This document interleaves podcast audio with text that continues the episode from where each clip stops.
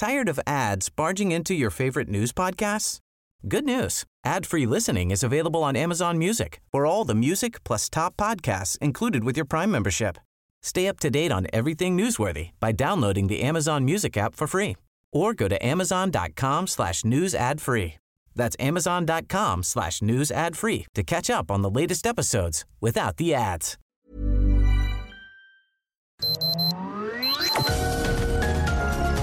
Heraldo Media Group presenta Sergio Sarmiento y Lupita Juárez. Información veraz y oportuna con un toque personal y humano. Por El Heraldo Radio, donde la H suena y ahora también se escucha.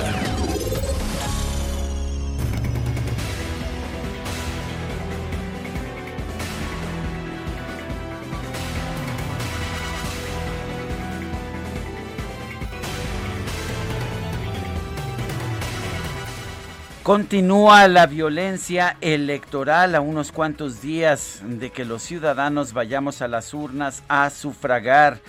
Ayer un candidato fue secuestrado, cuatro más fueron agredidos a balazos, un operador político fue torturado y ejecutado. Miguel Barbosa, gobernador de Puebla, confirmó que Porfirio Eusebio Lima, candidato del Partido Verde a la alcaldía de Acajete, fue, fue secuestrado. Porfirio Lima fue secuestrado este pasado 29 de mayo. Su automóvil apareció abandonado en el rancho de Santa Rosa.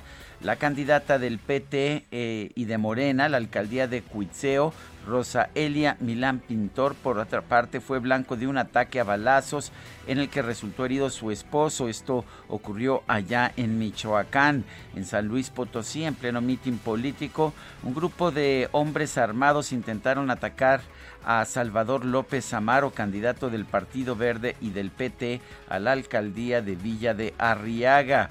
Pero aunque el candidato no, no fue herido, quedó herido de gravedad uno de sus colaboradores. Esto ocurrió 40 metros del templete donde daba su discurso en la comunidad del Tepetate, en Veracruz, que ha sido la entidad con mayor número de asesinatos de candidatos y de políticos, Gerson Morales Villanos, exalcalde de Yanga y actual candidato del PAN al ayuntamiento, fue atacado a balazos en su casa de campaña. Y bueno, pues uh, también uh, vale la pena señalar que el candidato fue hospitalizado en Córdoba con heridas en la cabeza. Murió durante el ataque Israel Castillo Ruiz, hermano del presidente del Comité Directivo Municipal del partido. Otra persona resultó herida. El operador político de Morena, Omar. Urtiz, apareció sin vida después de dos días de desaparecido en una casa abandonada en la colonia El Olmo, en Reynosa, Tamaulipas. Faltan todavía varios días para la elección de este próximo 6 de junio. Apenas hasta el domingo pasado, el, este pasado 30 de mayo, la consultora Etelect señalaba que se habían registrado 89 homicidios de políticos, personas vinculadas a la actividad política y de 35 candidatos o aspirantes a candidaturas. Son las 7 de la mañana, 7 de la mañana con 3 minutos. Hoy es martes, martes primero de junio de 2021. Ya estamos empezando el sexto mes del año, de manera que pues no piense usted que apenas estamos empezando el año, ya estamos a mediados del 2021. Yo soy Sergio Sarmiento y quiero darle a usted la más cordial bienvenida a El Heraldo Radio. Lo invito a quedarse con nosotros. Aquí, aquí podrá usted estar bien informado, muy bien informado, ya que esa es nuestra responsabilidad principal. También podrá usted pasar un rato agradable porque nos gusta darle el lado amable de la noticia siempre y cuando la noticia lo permita pues que no es el caso todos los días. Guadalupe Juárez, ¿cómo estás? Muy Hola, ¿qué tal? Qué gusto saludarte, Sergio Sarmiento. Buenos días para ti, buenos días para nuestros amigos del auditorio. Efectivamente, empieza un mes más. Estamos estrenando ya en este martes, que es primero de junio del 2021. Un mes muy intenso, un mes muy importante por la jornada electoral que vamos a vivir el próximo domingo. Y bueno, pues en medio de todo este asunto, déjenme decirles que un grupo de personas que iba a bordo de tres autobuses quemó las oficinas del Instituto Nacional Electoral por allá en Chiapas el lunes por la madrugada. Manifestantes, manifestantes que existen la, eh, exigen la libertad de normalistas de la Mactumatzá. Las eh, personas dejaron pintas para exigir que salgan 19 muchachos presos de la Escuela Normal Rural, quienes fueron detenidos el pasado 18 de mayo. Las oficinas del INE siniestradas, bueno, pues eh, quedaron ahí afectadas. Había unas pintas eh, que decían libertad a los normalistas, pero no fue lo único que hicieron, ¿no? También lanzaron bombas Molotov y ocasionaron un fuerte incendio en el edificio donde se quemó papelería también afectaron y quemaron mobiliario de oficina y equipos de cómputo. Eh, si ustedes se acuerdan, estudiantes de la Escuela Normal Rural eh, de Mactumatzá realizaron una protesta en una autopista que conecta la capital de Chiapas, Tuxtla Gutiérrez, con San Cristóbal. Exigían un examen presencial de ingreso a esa escuela a pesar de la situación de pandemia, o sea, querían presencial. Eh, la mayoría de los eh, muchachos son indígenas y pues no tienen acceso a Internet. Esto es lo que explicó el Centro de Derechos Humanos de Tlachiloyan a través de un comunicado. Fueron desalojados los manifestantes, 97 personas detenidas. Eh, bueno, eh, después solamente quedaron algunos de ellos y fueron liberadas 74 mujeres. También se lo dimos a conocer aquí. Obtuvieron su libertad condicional tras comprometerse a no participar en nuevas manifestaciones ni protestas y acudir a firmar a la prisión hasta que el juez resuelva si iniciar o no proceso contra ellas. Pero los chavos, eso sí, eso sí, se quedaron. Y bueno, ayer nuestra compañera eh, Marinés Muñoz allá en Chiapas decía, a ver, yo sí vivo acá en Tuxtla, eh, están metiendo mujeres, están metiendo niños a la, normal, em, tienen por ahí alguna pipa, están amenazando y bueno, pues es la manera, ¿no? Es la manera de exigirle a la autoridad que pues eh, desista de todo esto. El problema es que pues ha escalado la violencia y ayer estos manifestantes quemaron las instalaciones del INE por allá. En Chiapas, por cierto, el consejero Ciro Murayama dijo que todos los módulos del INE están al servicio de la ciudadanía que ahí tramita y recoge la credencial que garantiza el derecho al voto y a la identidad. Quemar un módulo es atentar contra los derechos de la gente, no a la violencia. Y la jefa de gobierno de la Ciudad de México dice que está dialogando con cada uno de los maestros y trabajadores de escuelas sin importar su grupo de edad o condiciones para evaluar quiénes volverán a los salones. De parte de nosotros, dijo la jefa de gobierno, ya se está en condiciones de regresar de manera paulatina, pero por supuesto es de manera voluntaria en este periodo a partir del 7 de junio. Dijo la jefa de gobierno que la decisión de reabrir las escuelas tiene que ver con la evolución de la pandemia y la cantidad de personas que ya han sido vacunadas en la Ciudad de México. Sin embargo, la sección 9 de la Coordinadora Nacional de Trabajadores de la Educación en la Ciudad de México señaló que la mayoría del personal educativo no está de acuerdo con el regreso a clases en las condiciones actuales. Son las 7 de la mañana con 7 minutos. Y vamos a la frase del día. Es de Andrés Manuel López Obrador, la dijo la semana pasada. Antes le llamaban sensacionalismo, ahora es amarillismo. Se refería a la violencia política contra candidatos y políticos y señalaba también que los responsables realmente eran los medios.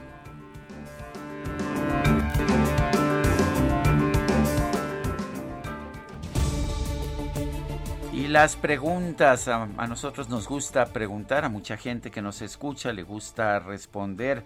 Ayer, ayer hicimos dos preguntas. La primera fue, ¿a usted le pareció majadero el artículo de The Economist que afirma que el presidente López Obrador es un falso Mesías? Nos dijo que sí el 5.5% de quienes participaron, que no 93.5%, no sabemos, 1%. Recibimos 9.227 participaciones. No, no ha habido ninguna respuesta, la estamos esperando. Bueno, y también pregunté, también ya sabe algo muy cercano al corazón de algunos, fue offside el gol del Cruz Azul dijo que sí el 34.3%, no 46.2%.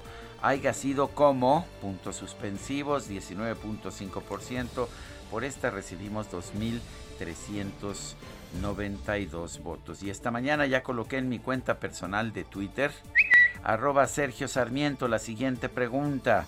¿Ya decidió usted por quién va a votar este 6 de junio? Nos dice que sí el 93.3% ya, ya decidieron su voto, todavía no 4.1%, no votaré 2.6%. En 38 minutos hemos recibido 1780 y, 1872 votos. Ese 2%, pónganse las pilas. Las destacadas del Heraldo de México. Itzel González, ¿cómo estás? Buenos días. Lupita, Sergio, queridos destacalovers, muy buenos días. Arrancamos el mes de junio con toda la actitud. Llegamos, llegamos por fin al mes de junio. Feliz día de la Marina Nacional también. Quizá alguno de nuestros radioescuchas se dedica a la Marina o tiene algún conocido, así que no olvide en felicitarlo. Sergio Lupita, amigos, muchísima información que se publica esta mañana en el Heraldo de México, así que vámonos con las destacadas. En primera plana, estrategia en marcha, Guardia Nacional a cuidar elecciones. El cuerpo coordinará la seguridad junto con los gobiernos estatales este domingo país. Florian Tudor cae orden contra líder de mafia. Juez da suspensión para evitar que lo deporten o extraditen. Ruta 2021, faltan cinco días, así pinta la reelección. Heraldo Media Group retoma la encuesta más reciente de alcaldías en la Ciudad de México, donde hay aspirantes que buscan otra vez el puesto. Ciudad de México reabren institutos sus aulas. El de Educación Media Superior y el de Estudios Superiores retoman clases in situ el 7 de junio. El regreso será voluntario. Estados, educación, poco a poco van a clases. Tamaulipas, Coahuila, Nuevo León y Baja California se suman a los programas piloto para el paulatino regreso a las escuelas. Orbe, OMS contra pandemias, dan paso a tratado. Los ministros acordaron estudiar las recomendaciones para contener nuevos virus. Meta, Liga MX femenil muy fiera. Tigres fulmina a Chivas, conquista el bicampeonato y ratifica su poderío en este certamen. Y finalmente en mercados, 6 de cada 10 empresas, riesgo de quiebras en un año. Una encuesta del INEGI revela que 85% de los negocios sufre afectaciones como disminución de ingresos. Sergio Lupita, amigos, hasta aquí las destacadas del Heraldo. Feliz martes. Igualmente, muchas gracias, Itzel. Muy buenos días. Son las 7 de la mañana con 12 minutos. Hoy es martes primero de junio de 2021. Vamos a un resumen de la información más importante. El Tribunal Electoral resolvió en contra del presidente López Obrador una queja presentada por la candidata de Movimiento Ciudadano a la alcaldía de Miguel Hidalgo, Tere Vale, por el uso propagandístico de las conferencias de prensa, las mañaneras, determinó que el mandatario incurrió en una falta grave ordinaria. Y la Comisión de Quejas y Denuncias del INE desechó un recurso presentado por el PAN en contra del canciller Marcelo Ebrard por publicar en Twitter la carta que envió a la revista The Economist para quejarse por la portada en la que aparece el presidente López Obrador. Este lunes el Instituto Nacional Electoral y los órganos electorales de los estados comenzaron a entregar a los funcionarios de casilla los paquetes electorales para los comicios del próximo 6 de junio.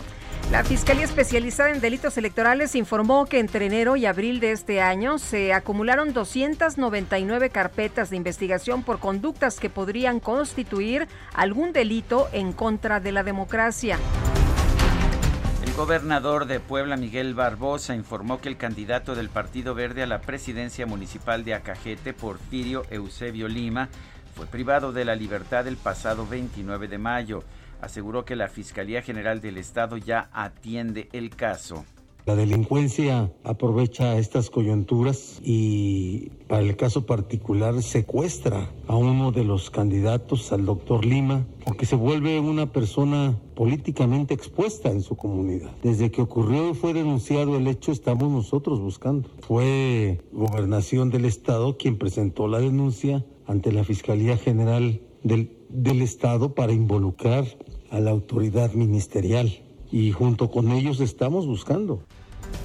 En Veracruz, Gerson Morales Villanos, candidato del PAN a la presidencia municipal de Yanga, fue atacado a balazos en su casa de campaña. El político fue trasladado a un hospital de Córdoba en estado grave. La candidata de la Alianza PT Morena a la presidencia municipal de Cuitzeo, Michoacán, Rosa Elia Milán Pintor, denunció que fue atacada a balazos cuando realizaba actividades proselitistas. Su esposo, José Marcelo Pérez, resultó herido. Y Salvador López Amaro, candidato del Partido Verde y PT a la presidencia municipal de Villa de Arriaga en San Luis Potosí, denunció que el domingo pasado fue atacado a balazos cuando realizaba un mitin. No sufrió daños, pero uno de sus colaboradores sí resultó herido.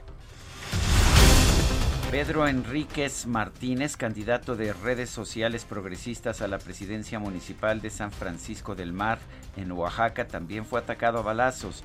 En videos difundidos en redes sociales se observa a los presuntos agresores decir que fueron contratados.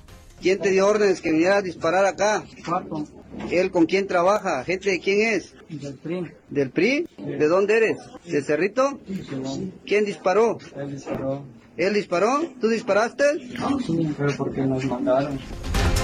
Bueno, y la diputada de Morena, Coyolchauqui Soria, propuso impulsar una reforma al Código Nacional de Procedimientos Penales para prohibir que se cubran los rostros de los presuntos responsables de delitos al ser presentados a los medios de comunicación. El juez segundo de Distrito de Amparo en materia penal, Antonio González García, admitió a trámite una demanda de garantías que interpuso el ciudadano rumano Lorian Tudor en contra de su proceso de extradición. Y Armando Campo, titular de la Comisión Ejecutiva de Atención a Víctimas de la Ciudad de México, informó que como parte de las medidas de reparación del daño por la tragedia en la línea 12 del metro, se han entregado 153 becas a menores de edad.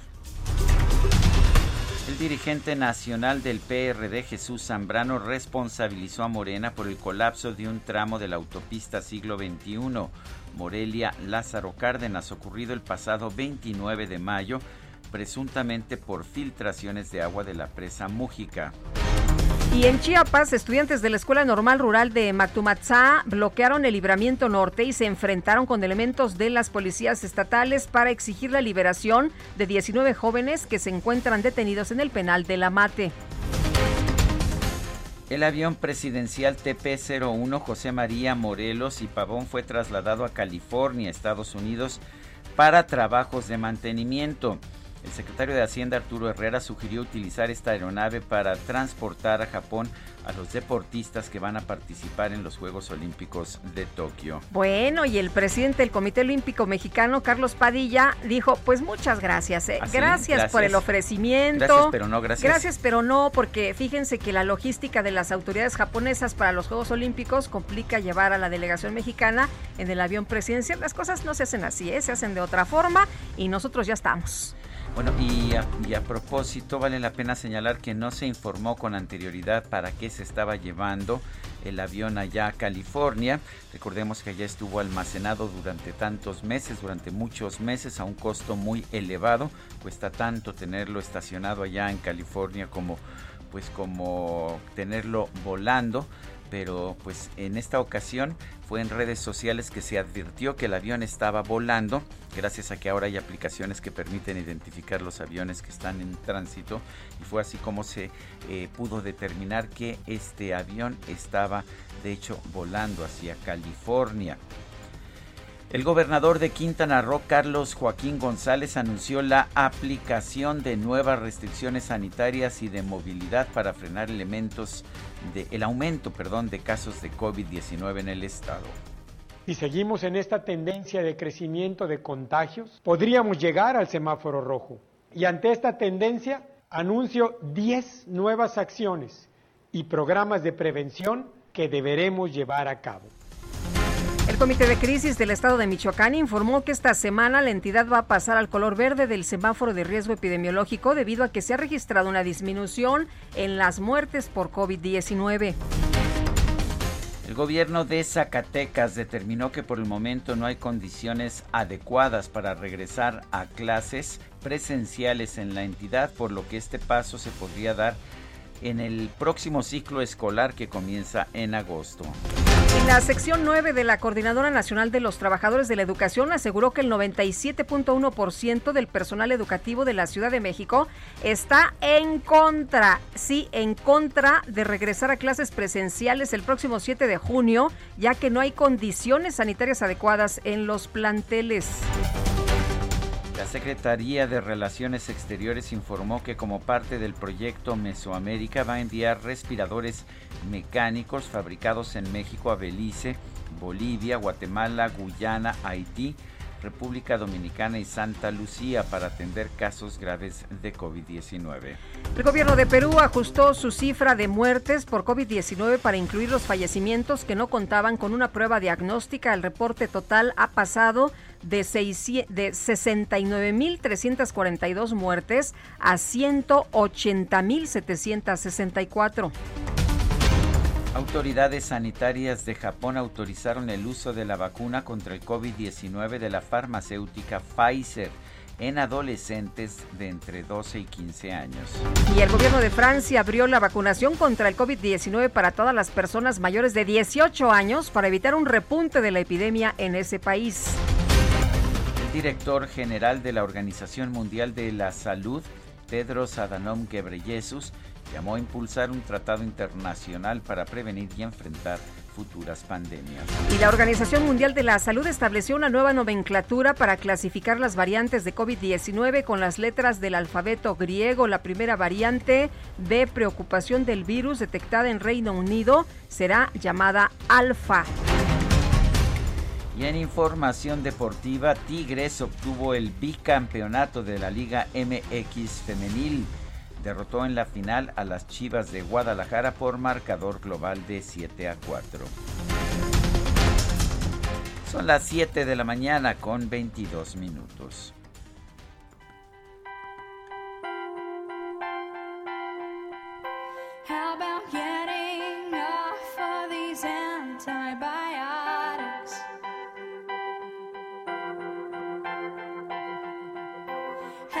stopping eating when I am full.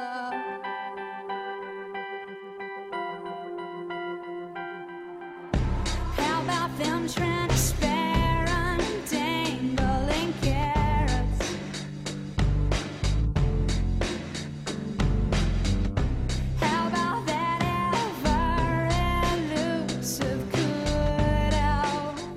Una mujer con una voz especial, con un vibrato inusitado para, para una cantante de pop y de rock.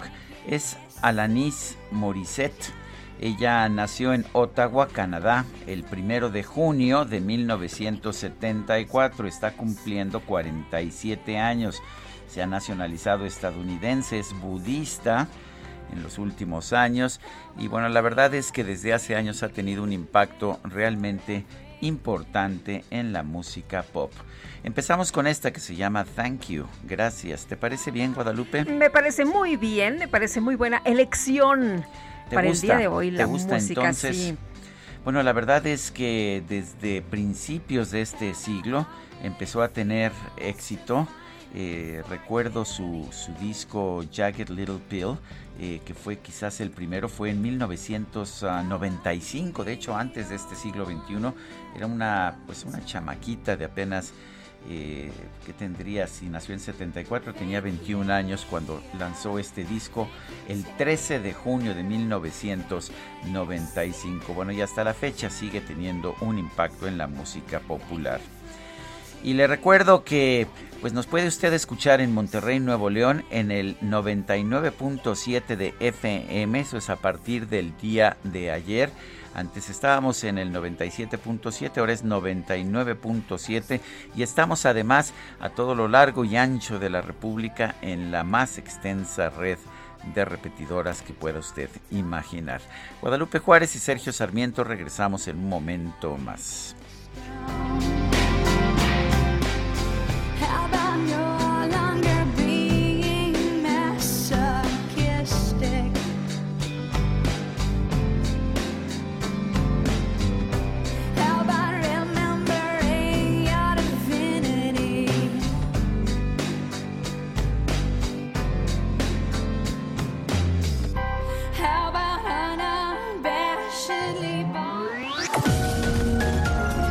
Sergio Sarmiento y Lupita Juárez quieren conocer tu opinión, tus comentarios o simplemente envía un saludo para ser más cálida esta mañana. Envía tus mensajes al WhatsApp 5520 109647. Heraldo Radio, la HCL se comparte, se ve y ahora también se escucha.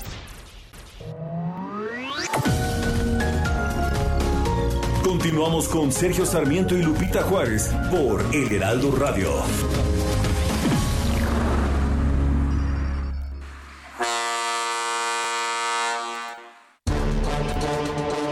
En México, el Día de la Marina Nacional se celebra cada primero de junio desde 1942 en honor a los tripulantes de los buques mexicanos Potrero del Llano y Faja de Oro, atacados por Alemania durante la Segunda Guerra Mundial.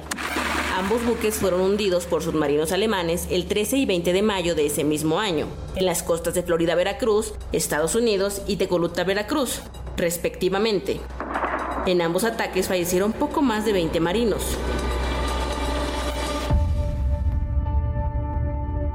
Se eligió el 1 de junio como el Día de la Marina Nacional, ya que en 1917 zarpó del puerto de Veracruz por primera vez el buque mercante mexicano Tabasco, contando con una tripulación integrada exclusivamente por conacionales, el cual era comandado por el capitán de altura don Rafael Izaguirre Castañares. Antes de esa fecha, los capitanes, jefes de máquinas y oficiales de los barcos mexicanos eran completamente extranjeros, por lo que se añadió el artículo 32 de la Constitución Política de los Estados Unidos Mexicanos de 1917, un decreto para que las tripulaciones fueran 100% mexicanas.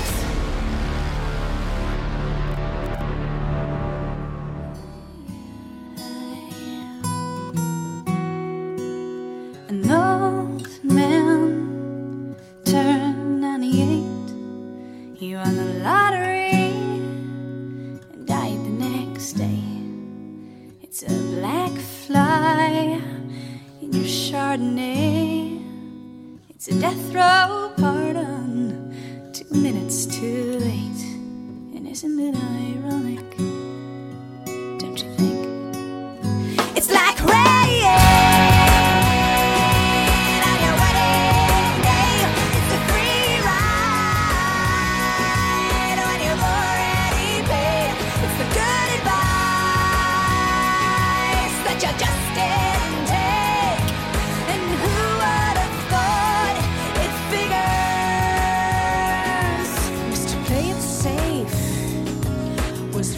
Canción se llama Ironic, irónico, y nos cuenta pues algunas anécdotas, como por ejemplo la de aquel viejo que cumplió 98 años, se ganó la lotería, pero murió al día siguiente, o la de aquella mosca negra en tu vino chardonnay, tu vino blanco, eh, o, en un pabellón de pena de muerte, eh, donde llega el perdón, pero llega dos minutos tarde. ¿No es irónico? ¿No lo piensas así? Es la letra de Alanis Morissette, la estamos escuchando el día de su cumpleaños, 47 años. No es la típica canción de amor.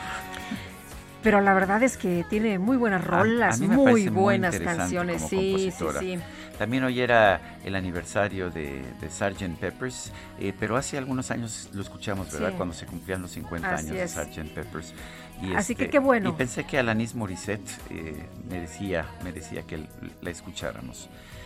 Tenemos mensajes de nuestro público. La señora Pérez nos dice esta mañana, no sé si es mi percepción, los ataques realizados a los candidatos de Morena son lesiones que no ponen la vida en peligro, secuestros que liberan y que de casualidad, como en Oaxaca, sí agarraron a los que dispararon. Perdón, pero sí soy mal pensada.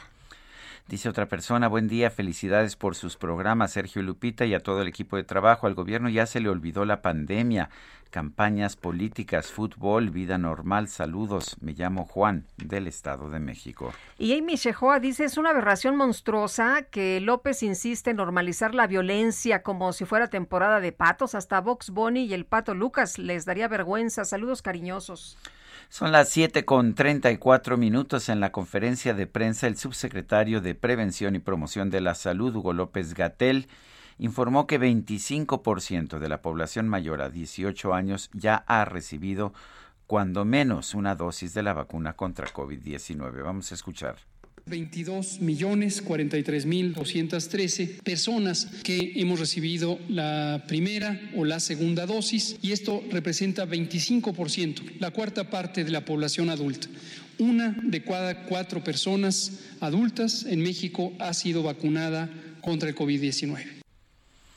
Bueno, pues así está avanzando la vacunación en México. Yo este sábado me toca la segunda dosis de AstraZeneca, ya les contaré, porque además tenemos un domingo muy meneado, ¿verdad, Guadalupe? Con Así muchísimo es. trabajo. Y bueno, pues aquí estaremos trabajando. Espero que no me pegue duro esta vacuna, si no, pues este... ¿Cómo te fue con la primera? Con la primera no me pasó absolutamente nada, me dio sueño, pero... sí, pero de, de ahí en fuera nada. Nada, absolutamente Muy bien. nada. A mí tampoco, ¿eh? Me fue muy bien. me- el piquetito me dolió un rato y ya después nada. Bueno, Pero bueno, vamos a estar muy pendientes. Es la información que da a conocer Hugo López Gatel sobre la aplicación de vacunas hasta este momento. El Instituto Politécnico Nacional informó este lunes que el semestre en curso para sus tres niveles educativos concluirá de manera virtual. Si alguien pensaba que podía regresarse ya de manera presencial, pues no. Y Gerardo Suárez, nos tienes todos los detalles. Cuéntanos. Muy buenos días, Sergio y Lupita. Los alumnos del Instituto Politécnico Nacional no regresarán a clases presenciales este mes, por lo que el semestre actual, el 2021-2, se concluirá en la modalidad no presencial. Seguirán estas clases a distancia durante lo que resta del semestre actual, así lo informó el instituto. Precisó que los estudiantes de los niveles medio superior, superior y de posgrado de esta institución lo que sí podrán hacer es acudir a las instalaciones de forma voluntaria en caso de realizar actividades de investigación, práctica clínica, servicio social, talleres o laboratorios, así como para concluir algún trámite o actividad académica. Quienes sí reanudarán sus actividades presenciales en el Politécnico a partir del próximo 7 de junio son los trabajadores que llevan a cabo actividades directivas, administrativas y de apoyo a la docencia. En estos casos, el regreso será ordenado, escalonado y paulatino, y la asistencia del personal será alternada conforme a las disposiciones de cada unidad académica y de cada escuela. Sin embargo, aquellos docentes, trabajadores de apoyo o asistencia a la educación que presenten algún grado de vulnerabilidad, pues todavía podrán quedarse en casa a realizar sus actividades en línea hasta nuevo aviso. Estas son parte de las disposiciones que están incluidas en el plan escalonado humano de regreso a clases que presentó el director del Instituto Politécnico Nacional, Arturo Reyes Sandoval. Y bueno, esta presentación se realizó después de que la SEP formalizó el planteamiento de iniciar el regreso a clases presenciales a partir del 7 de junio. Esta es la información que les tengo. Muy bien, Gerardo, muchas gracias. Muy buenos días. Hasta luego, pues no, ya para el próximo ciclo vamos a ver cómo se ponen las cosas, pero este ya no. Bueno, el gobierno de Quintana Roo anunció nuevas medidas ante el incremento de casos de COVID. Alejandro Castro, adelante. ¿Qué tal? Muy buenos días, Sergio y Lupita. Efectivamente, comentarles que el gobierno de seguridad ha, anunció estas nuevas medidas por el incremento de- en el número de contagios de coronavirus por más de cinco semanas consecutivas. En conferencia de prensa, el gobernador Carlos Joaquín González indicó que en Cancún, Tulum y Playa del Carmen se limitará la movilidad, habrá cierres viales de las avenidas principales desde las 12 de la noche hasta las 5 de la mañana. Eh, otra de las medidas será mayor vigilancia en el transporte público para que se cumplan con los protocolos y establecimientos. El incumplimiento podría llevar a sanciones de hasta de- la retención de vehículos por 30 días. También indicó que a partir del primero de junio se incrementará la aplicación de pruebas COVID en lugares aglomerados como paraderos y centros comerciales. En la zona norte de Quintana Roo, es decir, la, la región turística, a partir de este martes también los negocios deberán cerrar a más tardar a las 11 de la noche y el incumplimiento podría provocar la revocación de licencias. Eh, otra de las peticiones que hizo el gobernador del estado fue a los candidatos y a los partidos políticos para evi- evitar aglomeraciones en estos cierres de campaña. Eh, por último, comentarte que actualmente Quintana Roo cuenta con 2.029 casos activos, de los cuales 226 han requerido hospitalización. El titular del Ejecutivo manifestó que retroceder al semáforo rojo implicaría el cierre de actividades con las implicaciones que eso conlleva para la economía local. Muy bien. Bueno, pues Alejandro Castro, gracias por esta información. Gracias a ustedes. Un saludo al auditorio. Pues empiezan otra vez las medidas de restricción. Y bueno, el gobernador de Yucatán, Mauricio Vila, pidió a los partidos respetar las medidas sanitarias en los cierres de campaña. Y Herbert Escalante, cuéntanos. Hola, buenos días. Así es, el gobernador de Yucatán, Mauricio Vila Dosval, exhortó a todos los partidos políticos y candidatos a cumplir con las medidas sanitarias en sus eventos de cierre de campaña para evitar contagios de COVID-19, luego que en los últimos días se registraron actos masivos en distintos municipios de la entidad. Además, aclaró que el gobierno del estado no está facultado para multar, a los partidos por estas inconsistencias y que el Instituto Electoral y de Participación Ciudadana, IEPAC, no avisó a las autoridades sanitarias de estos actos, por lo que no pudieron acudir a inspeccionar que se respeten las medidas sanitarias. Explicó que existe un acuerdo con la autoridad electoral en la que supuestamente esta tiene que reportar si existen eventos que no cumplan con los protocolos de salud, pero que hasta el momento no han informado nada sobre estos actos proselitistas multitudinarias. El gobernador dijo que tienen que reportar a la Secretaría de Salud para poder acudir a los eventos y realizar las inspecciones pertinentes, pero dijo hasta el momento no han tenido ningún reporte por parte del Instituto Electoral, aunque reconoció que han, sí han visto fotografías, imágenes y videos en las redes sociales en donde se han detectado hasta conciertos de, en los cierres de campañas. El gobernador exhortó a los políticos y a los candidatos a que estén todos conscientes de que seguimos en medio de la pandemia, que es importante cuidarnos, manejar la sana distancia, la higiene y el uso de cubrebocas. Por último, Vila Dosal recordó que quedan muy pocos días para que termine las campañas, por lo que aprovechó para hacer un llamado a la población yucateca a acudir a votar, ejercer su voto libre y secreto y sufragar por quienes ellos decidan. Esta es la información que tenemos desde Yucatán. Muy bien, Herbert, muchas gracias. Muy buenos días. Muy buenos días.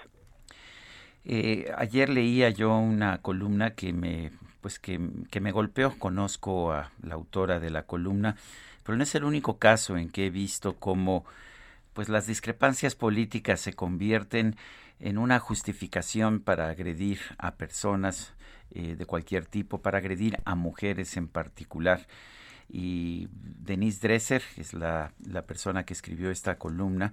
La tenemos en la línea telefónica. Siempre es un gusto para mí conversar con Denise. Denise Dresser, ¿cómo estás? Buenos días. Hola, buenos días. Muchas gracias por la invitación. Gracias, Denise. Eh, es, es dramática tu columna, narras, eh, narras un acto de agresión, no todo el mundo la ha leído, no sé si nos quieras narrar lo que pasó. Eh, sí, hace unos meses eh, un hombre con un eh, cubrebocas negro y parado frente a mí en el carrito del supermercado comenzó a gritarme, muérete chayotera, muérete chayotera. Y corrí, salí a la calle, eh, volteé a ver si alguien me seguía, si alguien me esperaba afuera, eh, acechante. Y lo peor fue el sentimiento de soledad, de impotencia, no sabía a quién llamar o a qué autoridad eh, apelar y eh, lo usé para ej- ejemplificar cómo la violencia de las redes salta a las calles.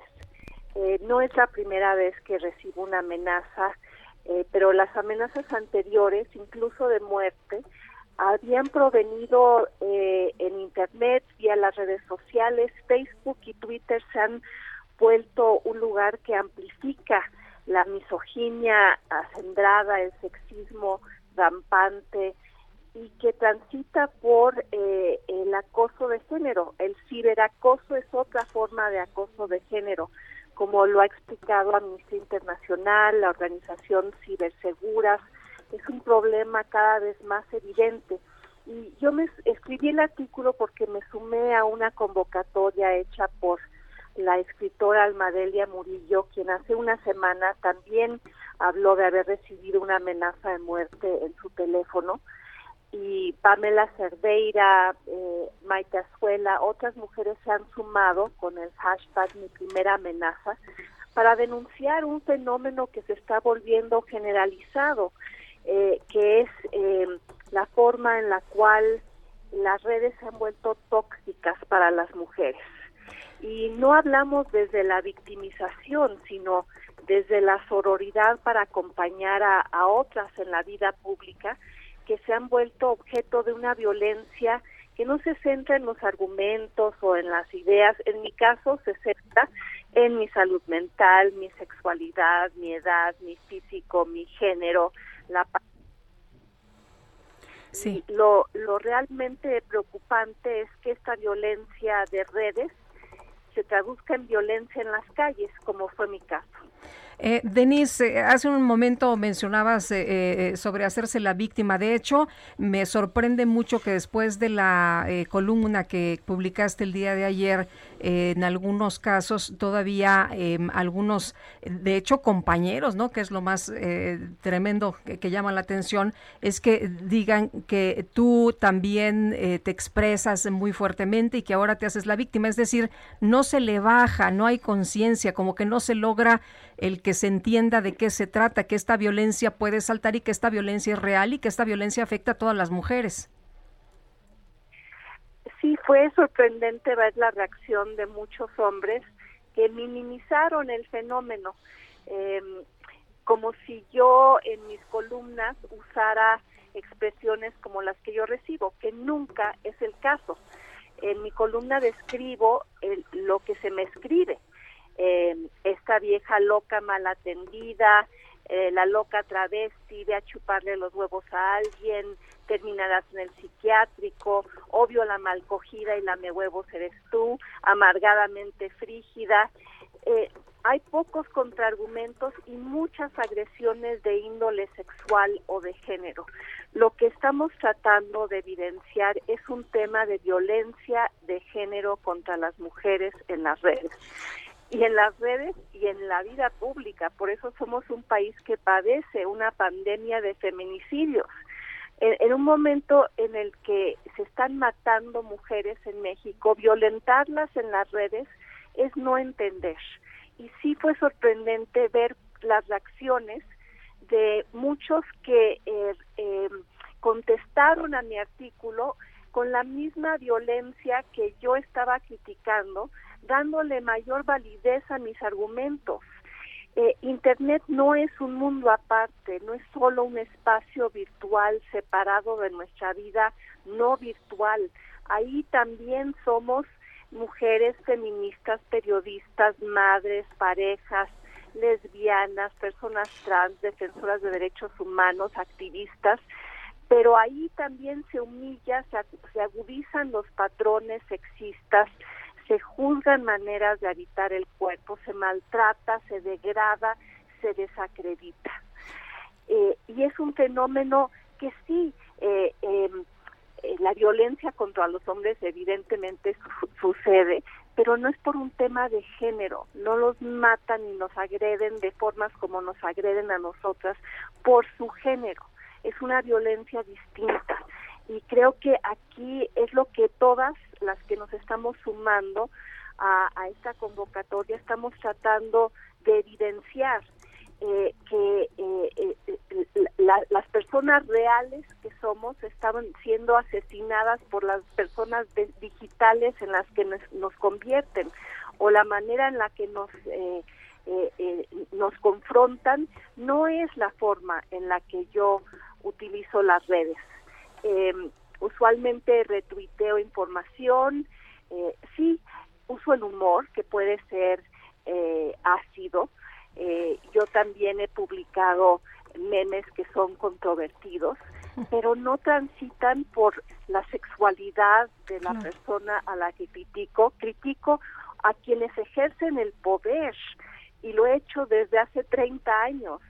Mi actitud crítica no es nueva, ni la de tantas otras periodistas y comunicadoras, pero la violencia contra nosotros ahora sí se ha exacerbado y también tiene que ver con Twitter y Facebook y sus algoritmos y sus eh, eh, y sus reglas que deberían creo que eh, cambiar para que Twitter no sea un lugar tan violento para las mujeres. Oye, pero no es justo, ¿no? Que por tu posición política, por tus expresiones, eh, eh, te, te digan todo esto y, y te amenacen Pero- y te digan Pero además que ahora se te te, van a matar, cuestionan ¿no? porque porque criticas al presidente de la República cuando pues has criticado a todos los presidentes y además tú misma has hecho público que has votado por Andrés Manuel López Obrador.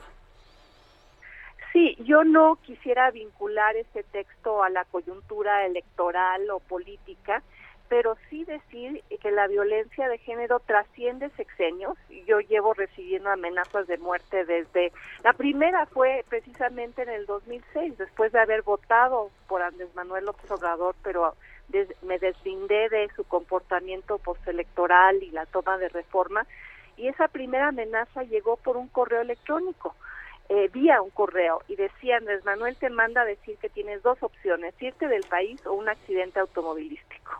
Eso fue hace más de 15 años y desde entonces he recibido miles de mensajes similares o peores de todos los bandos políticos, de priistas, de panistas, de anexas, solo que ahora, como lo describí en la columna, Facebook y Twitter eh, pues amplifican esa violencia. Y yo jamás jamás he utilizado los calificativos que se me indilgan, ni he, amenazado a un político de muerte, ni he trivializado la violencia política contra los candidatos.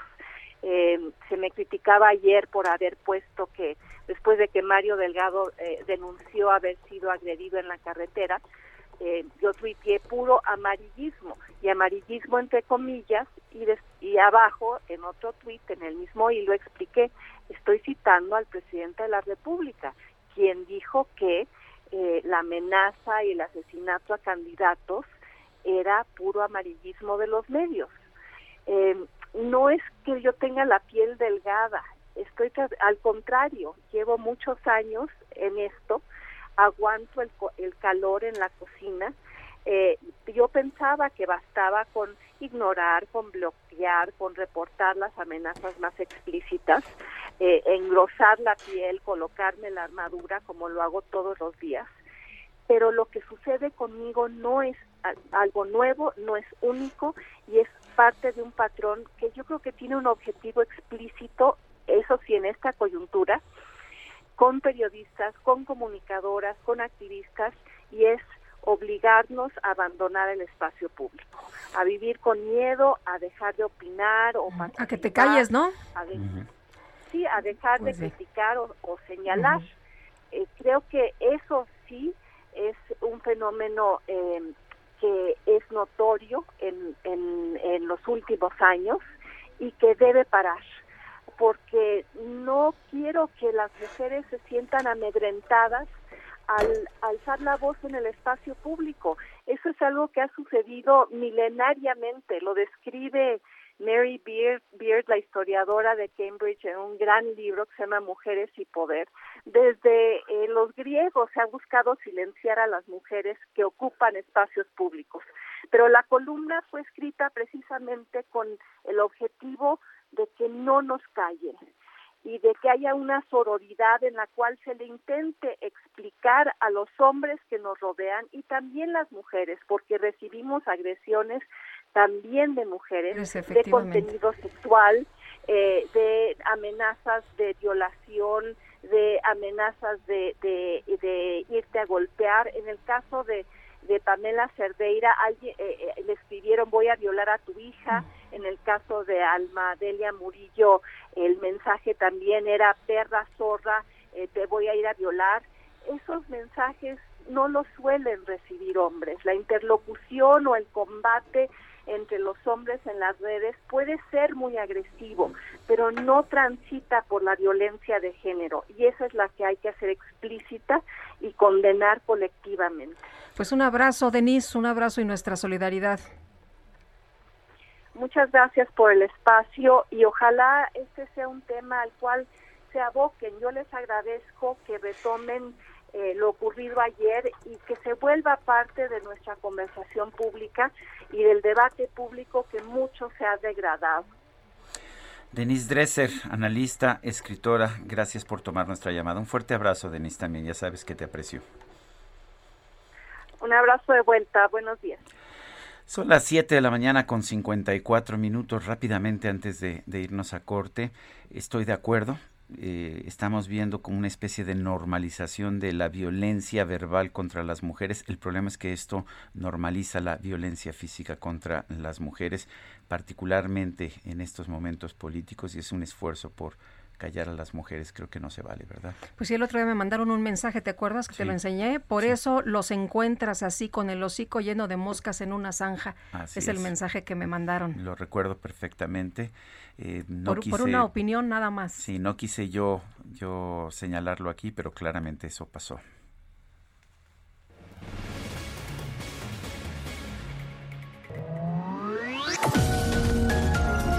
Sergio Sarmiento y Lupita Juárez quieren conocer tu opinión, tus comentarios o simplemente envía un saludo para ser más cálida esta mañana. Envía tus mensajes al WhatsApp 5520 109647. Heraldo Radio.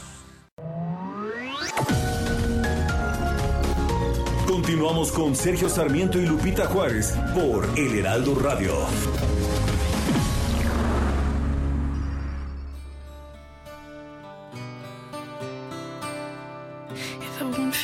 Maturity, none of this would have happened. If you weren't so wise beyond your years, I would have been able to control myself. If it weren't for my attention, you wouldn't have been successful. And if, if it weren't for me, you would never have amounted to very much.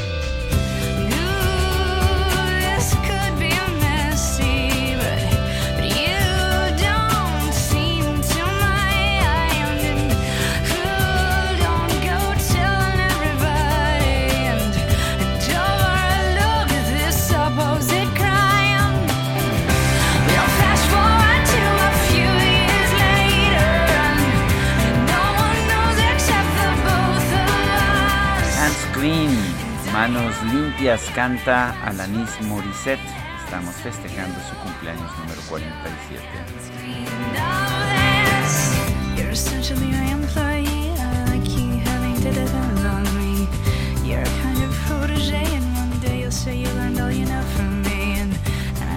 Vámonos a los mensajes esta mañana. Buen martes. Bienvenido junio. Se acerca la elección y crece la demagogia y la violencia política. Lamentables muestras de nuestra incipiente democracia es lo que nos dice Rodolfo Contreras desde Querétaro.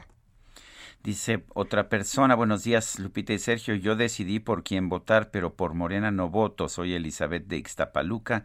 Que tengan un excelente día. Y Raquel Durán, hola, buenos días. Que este martes sea muy bueno y este inicio de mes sea mejor. Saludos para todos ustedes. Vámonos, vámonos con Augusto Atempa, está en la autopista México-Toluca. Adelante, Augusto. ¿Qué tal, Sergio? Lupita? Muy buenos días. Pues así se encuentro en esta zona poniente de la ciudad y es que les platico que a partir de hoy y hasta el próximo 3 de junio se cerrará tres carriles de la carretera México-Toluca que conectan con la Ciudad de México y pues para que no se espanten los automovilistas que van a transitar esta zona, el cierre solamente será de 10 de la noche a 5 de la mañana y es que eh, se, se van a tener que cerrar todos estos tres carriles porque van a utilizar maquinaria pesada para poder pórticos en el tren interurbano México-Toluca, este tren que pues lleva a varios años sin terminarse y que pues esperan eh, continuar con estos trabajos. Esto va a provocar pues que eh, aquellos automovilistas que vienen del Estado de México y buscan llegar hacia la Ciudad de México no lo puedan hacer por la carretera, van a tener que utilizar la autopista para poder llegar hacia, hacia la zona de Santa Fe, o bien las autoridades han mencionado que también pueden utilizar el tramo de Coyac para poder eh, eh, llegar hacia la zona eh, de la Ciudad de México. Por lo pronto, el tránsito en esta zona, para todos aquellos que van hacia la Ciudad de México, está bastante fluido. También para los que van hacia la zona de Toluca, está bastante fluido. No hay ningún eh, ninguna restricción en este punto, pero nosotros seguiremos informando. Sergio Lupita. Muy bien, gracias Augusto. Muy buen día. Son las 8 de la mañana con 3 minutos. Nueva ruta a Bogotá saliendo de Ciudad de México. Vuela desde 42 dólares. Viva Aerobús. El pronóstico. Y Alex Ramírez, meteorólogo del Servicio Meteorológico Nacional de Conagua, cuéntanos qué nos espera en las próximas horas. Hola, ¿qué tal? Muy buenos días, Sergio Lupita. Les mando un saludo a ustedes y a la gente que nos escucha. Y bueno, les comento que para hoy se pronostican rachas fuertes de viento, lluvias fuertes a puntuales muy fuertes, descargas eléctricas y posibles granizadas en el norte y noreste de la República Mexicana, además de lluvias intensas y de la posible formación de torbellinos en Coahuila, Nuevo León y Tamaulipas. Esto debido a un canal de baja presión en interacción con el Frente Frío número 58. Por otro lado, canales de baja presión en combinación con la entrada de humedad originarán chubascos y lluvias fuertes en zonas del occidente, centro, sur y sureste del territorio nacional, incluido el Valle de México. Estas precipitaciones estarán acompañadas de descargas eléctricas y posible caída de granizo. Asimismo, se mantendrá ambiente caluroso muy caluroso sobre gran parte de la República Mexicana, con temperaturas máximas de 35 hasta los 40 grados centígrados en estados del litoral del Pacífico mexicano, la península de Yucatán y el litoral del Golfo de México. Y bueno, finalmente tenemos a la tormenta tropical blanca en el Océano Pacífico y se localiza a más de 750 kilómetros al suroeste de las costas de Jalisco. Este sistema refuerza el aporte de humedad hacia Jalisco, Colima, Michoacán y Guerrero. Este, su desplazamiento es hacia el noroeste, alejándose paulatinamente de costas mexicanas. Y bueno, para la Ciudad de México se prevé cielo medio nublado por la mañana y por la tarde cielo nublado con probabilidad de lluvias puntuales fuertes, descargas eléctricas y posible caída de granizo. El viento será de dirección variable de 10 a 25 kilómetros sobre hora, con rachas de 40 kilómetros. La temperatura máxima será de 26 a 28 grados centígrados y la mínima para mañana de 13 a 15 grados. Este fue el pronóstico meteorológico. Gracias, Alex. Muchísimas gracias, que tengan buen día. Son las 8 con 5. Nueva ruta a Bogotá saliendo de Ciudad de México. Vuela desde 42 dólares.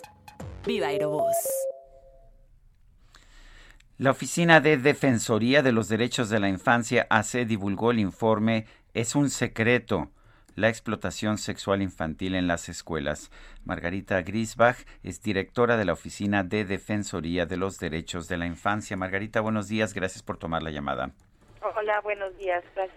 Eh, Margarita, ¿qué, qué nos, qué, nos qué secreto nos revela este informe? Mira, el, el informe documenta trabajo que empezamos en el 2008. Eh, Nosotros somos una organización litigante. Eh, del 2008 empezamos a litigar casos de violencia sexual en escuelas, en las que se observaban patrones sumamente inusuales. Nos llamaba la atención la cantidad de víctimas, hablamos en algunos casos 45 víctimas, treinta y tantas víctimas, de niños y niñas de entre 3 y 5 años de edad. Pero también era notable la cantidad de agresores. Hablamos de escuelas en donde hay hasta 11 agresores que van desde la directora, atravesando varios maestros y personal de in- intendencia. Es llamativo que los niños narran eh, la presencia de múltiples agresores, no solo es la aparente coincidencia de estos individuos en un mismo plantel, sino que actúan de manera conjunta, es decir, simultánea durante las agresiones. El tipo de violencia que describen los niños es sumamente atípica, es violencia extrema, psicológica, física, los niños narran ser amarrados, amordazados, eh, se refiere el uso de excremento y otros elementos que, que son sumamente violentos para los niños. Este, y muchos niños refieren la presencia de cámaras. Es particularmente preocupante que los niños en los casos que litigamos re- eh, refieren ser sacados de la escuela y refieren ser sedados. Eh, a través de las exigencias por la investigación de lo que estaba sucediendo en colaboración con Interpol y Security en México, nos ayudan a establecer contacto con una serie de casos documentados en Israel, Jerusalén, en donde se documentan casos en contra de cientos de niños y niñas en escuelas ortodoxas y los patrones son idénticos.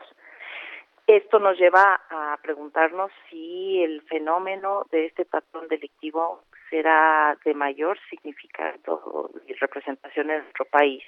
Y hacemos una investigación con pura información pública, hemerográfica, recomendaciones de comisiones de derechos humanos y acceso, y acceso a la información, peticiones de información directamente de instituciones públicas. Y lo que obtenemos con esta bastante superficial investigación es que detectamos casos registrados en siete estados de la República, 18 escuelas preescolares públicas y privadas que reportan los mismos patrones. Eh, Margarita, aquí lo que llama mucho la atención es la manera de operar porque pues parece que son bandas muy bien organizadas, ¿no? Si no, cómo sacan a los niños, cómo los sedan, cómo los pueden grabar ahí en los baños, cómo abusan de ellos ahí mismo y además no es un niño, son grupos de niños y de niñas.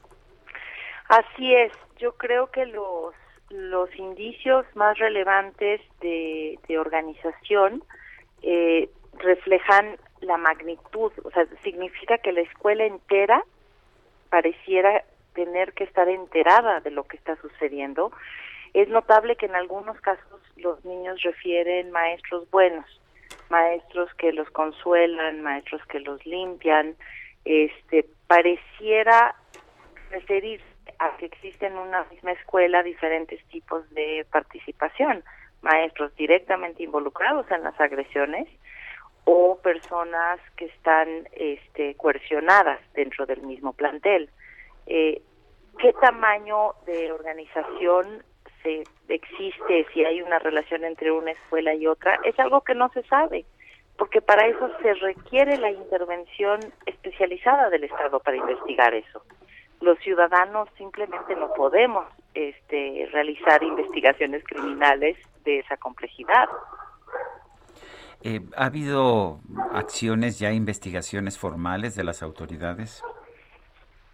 Se han presentado denuncias eh, de, los casos que nosotros litigamos, pues cada uno de los casos hemos eh, pedido que la Fiscalía investigue más allá de la escuela misma, que no solo investigue lo que sucedió dentro del plantel, sino que explique cómo coinciden los, los individuos dentro de la misma escuela, que vea relación o no relación con otro tipo de casos eh, similares la colaboración con Interpol, etcétera, y hemos tenido éxito.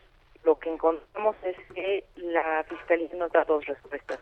Cuando se trata de un caso particular, nos dice que no puede investigar más allá de ese plantel específico, lo cual no tiene ninguna razón de ser en términos de impedimento normativo, simplemente un hábito de cómo funciona la Fiscalía. Es decir, se fragmenta la investigación y si tú escuela por escuela de manera aislada, no se ve el patrón delictivo. Cambiamos de estrategia y un grupo de 10 codenunciantes eh, compuesto por activistas y académicos, entre los que está Lidia Cacho, Lorenzo Meyer, Denis Dresser, Manuel Gilantón, son eh, personas comprometidas con los derechos de la infancia y los derechos humanos. Conjuntamente presentamos una denuncia por el, el conjunto de escuelas. Y ahí lo que nos dice la Fiscalía es, eh, ustedes al no ser víctimas directas, materiales, entonces son denunciantes y y no les reconozco la capacidad para eh, actuar en, en la investigación. Una vez que, digamos, que nos retira de la jugada, eh, con base en cuatro oficios, determina que se ha agotado la investigación y cierra la carpeta y la manda a uno de ejercicio. Nosotros, al no ser reconocidos como víctimas, no podemos impugnar esta, esta acción. Este, ayer en la mañanera el, el señor presidente se refirió a una investigación por parte de la Secretaría de Seguridad Ciudadana. Eh, sería muy interesante conocer esa información, pero sobre todo preocupante que esa información no se incorpora a las carpetas de investigación de la Fiscalía. La Fiscalía es el único órgano facultado para llevar estos casos a, una, a un juicio este, para esclarecer lo que está sucediendo y entonces pareciera que diferentes órganos están investigando de manera desarticulada. Este, esa información, si de existir, no obra en ninguna de las carpetas de investigación que, que se han presentado en la Fiscalía General. Margarita Grisbach, eh, directora de la Oficina de Defensoría de los Derechos de la Infancia, gracias por esta conversación. Gracias a ustedes. Bueno, pues preocupa profundamente y más a lo que parece sugerir una acción concertada y, ah, y una acción muy amplia. Son las 8 de la mañana con 13 minutos. El Químico Guerra con Sergio Sarmiento y Lupita Juárez. Químico Guerra, ¿cómo te va? Muy buenos días. Lupita, Sergio, muy buenos días. Fíjense que nuevamente surge esta controversia acerca del origen del virus, el SARS-CoV-2 que genera la enfermedad COVID-19. Ya ven, eh, inclusive Trump en su momento, el presidente Trump dijo que era muy este curioso que los chinos verdad hubieran ocultado y que a lo mejor esto venía de un eh, laboratorio verdad que no era una cuestión natural. Eh, viene de la naturaleza o se creó en un laboratorio esa es la gran pregunta que está volviendo a surgir. Fíjense que la semana pasada, el 26 de mayo, el presidente Biden inclusive anunció que le había solicitado a su servicio de inteligencia, lo estoy citando, redoblar esfuerzos para copiar y analizar la información que nos pueda acercar a una conclusión definitiva. ¿Viene de la naturaleza o fue creado este virus en un laboratorio? Les pidió un reporte final en 90 días. Son tres las preguntas básicas que nos tenemos que contestar, Sergio Lupita. Primero, ¿por qué persiste esta hipótesis de laboratorio si ya muchas comunidades científicas han dicho que no, que esto viene de un salto, una zoonosis, ¿verdad?, de un animal a un ser humano, como ha sucedido a lo largo de los tiempos. Eh, segundo, ¿qué evidencia se necesita para poder decir de dónde viene el virus, o sea, qué es lo que necesitamos saber desde el punto de vista científico. Y tercero, ¿por qué es importante a final de cuentas saber si se creó en el laboratorio o fue un accidente, ¿verdad?, de algún científico o vino realmente de un mercado, ¿verdad? Estos mercados húmedos que hay en, en China y de ahí saltó el virus eh, a un ser humano. Bueno, eh, de la primera pregunta, ¿por qué existe esta hipótesis? Sigue persistiendo y sigue aflorando la pregunta. La razón principal es de que realmente no sabemos de dónde vino el coronavirus, Sergio Lupita, dónde están estos huecos de información y que dan origen a esta gran cantidad de hipótesis y luego especie de histerias. Eh, la mayor parte de los investigadores, yo lo he comentado con ustedes, de la evidencia científica que he estado leyendo, eh, dicen los investigadores que este virus no es un producto de ingeniería de un laboratorio eh, debido a los estudios genéticos. Pero una eh, explicación de este escenario que lleva a la duda es de que alguien dentro del laboratorio se eh, contaminó, se eh, contagió accidentalmente mientras estaba traba- trabajando con este coronavirus y luego él lo o ella lo transmitió a otros colaboradores. Esto es una hipótesis, ¿verdad?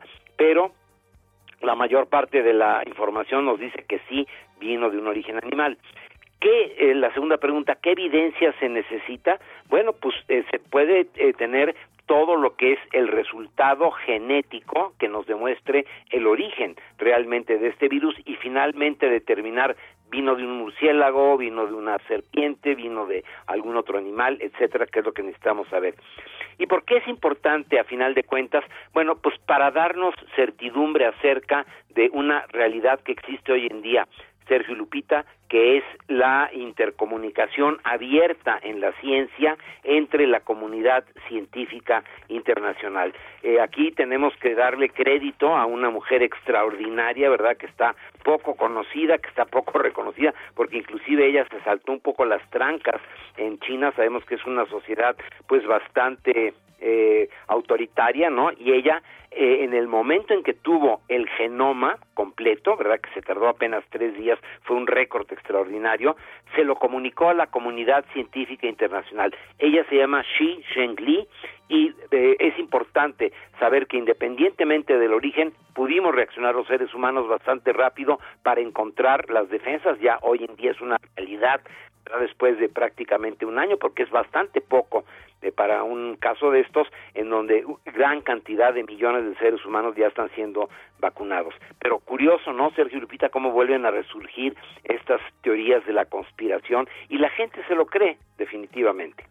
Yo soy muy escéptico, pero lo que no he creído nunca es en, la censura. Entonces es interesante cómo pues todas las fuerzas buenas, incluso Facebook censuraban cualquier mención de que pudiera haber sido creado el coronavirus en un laboratorio y en cambio ahora que ya no es una verdad de Trump sino una verdad de Biden, pues cambian las cosas. Yo creo que hasta este momento la evidencia científica es escasa para sugerir que haya sido creado en un laboratorio, pero creo que prohibir la expresión de puntos de vista es terrible y más bien lo que tenemos que ver es a ver qué pruebas hay, ¿no?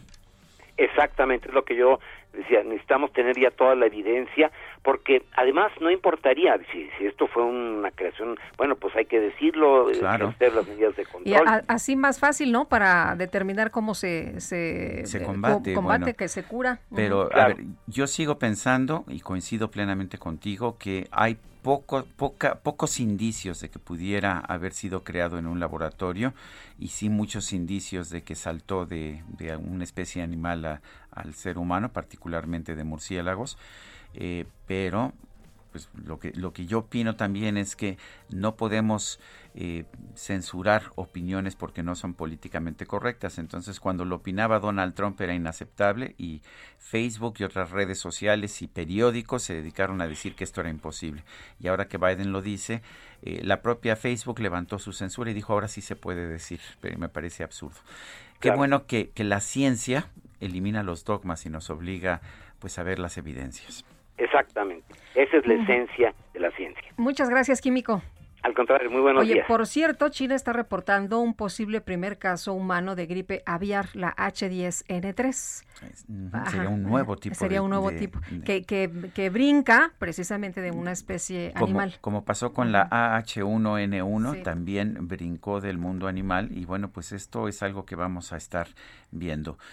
Eh, son las 8.20. La Lotería Nacional informó que detectó hace dos semanas el robo de información en su área administrativa.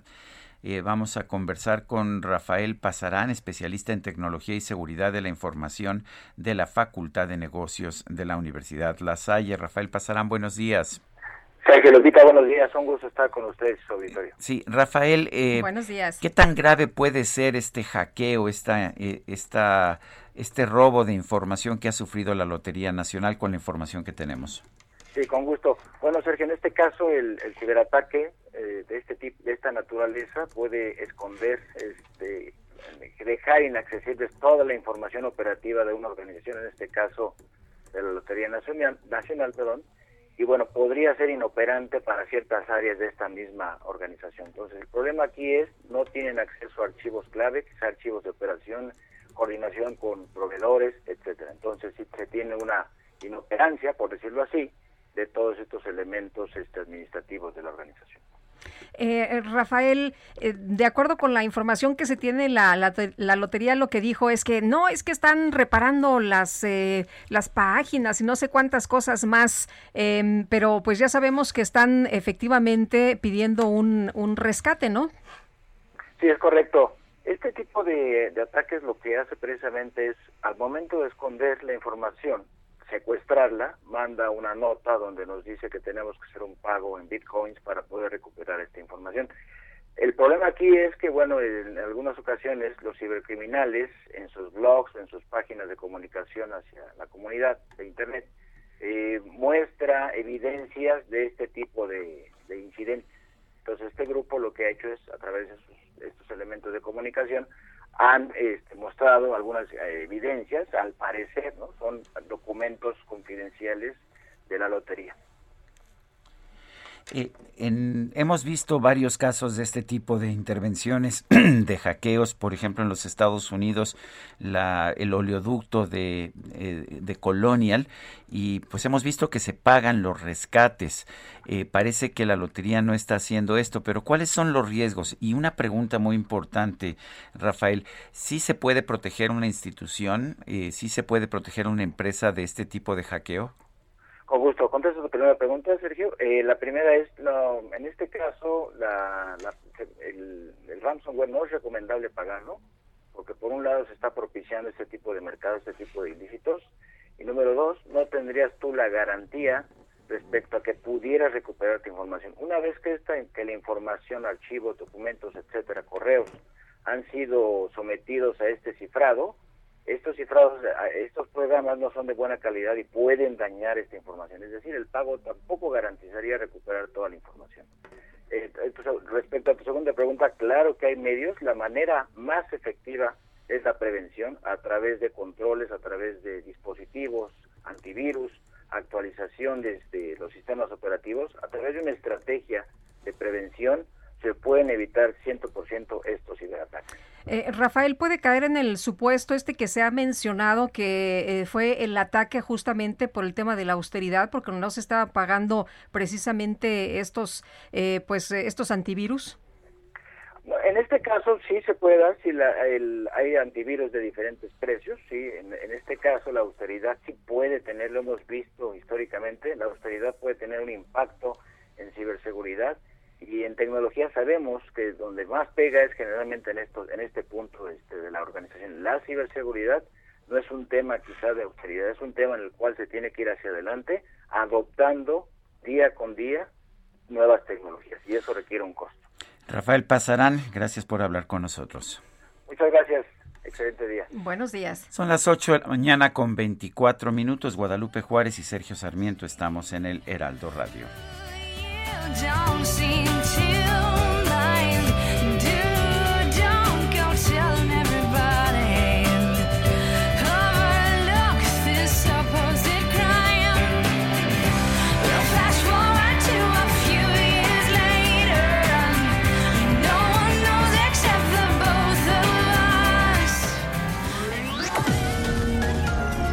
Sergio Sarmiento y Lupita Juárez quieren conocer tu opinión, tus comentarios o simplemente envía un saludo para ser más cálida esta mañana.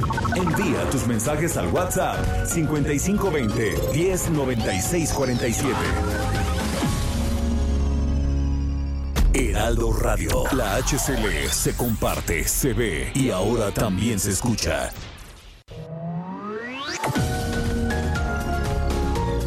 Continuamos con Sergio Sarmiento y Lupita Juárez por El Heraldo Radio. Jaque Mate con Sergio Sarmiento.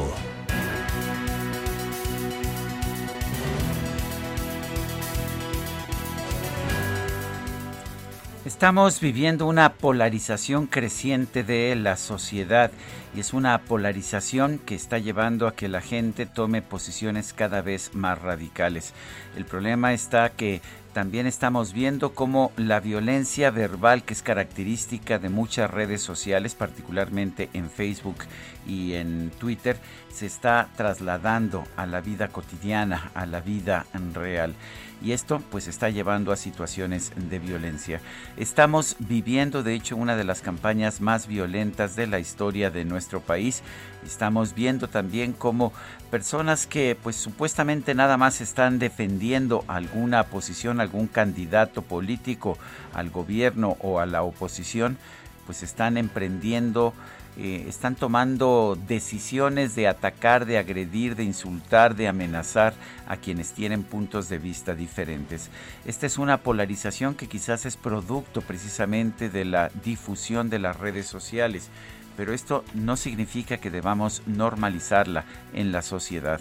Una sociedad que se insulta, una sociedad que se amenaza constantemente, es una sociedad que no va a poder salir adelante. Tarde o temprano, la violencia verbal se traduce en violencia también en el mundo físico. Yo soy Sergio Sarmiento y lo invito a reflexionar.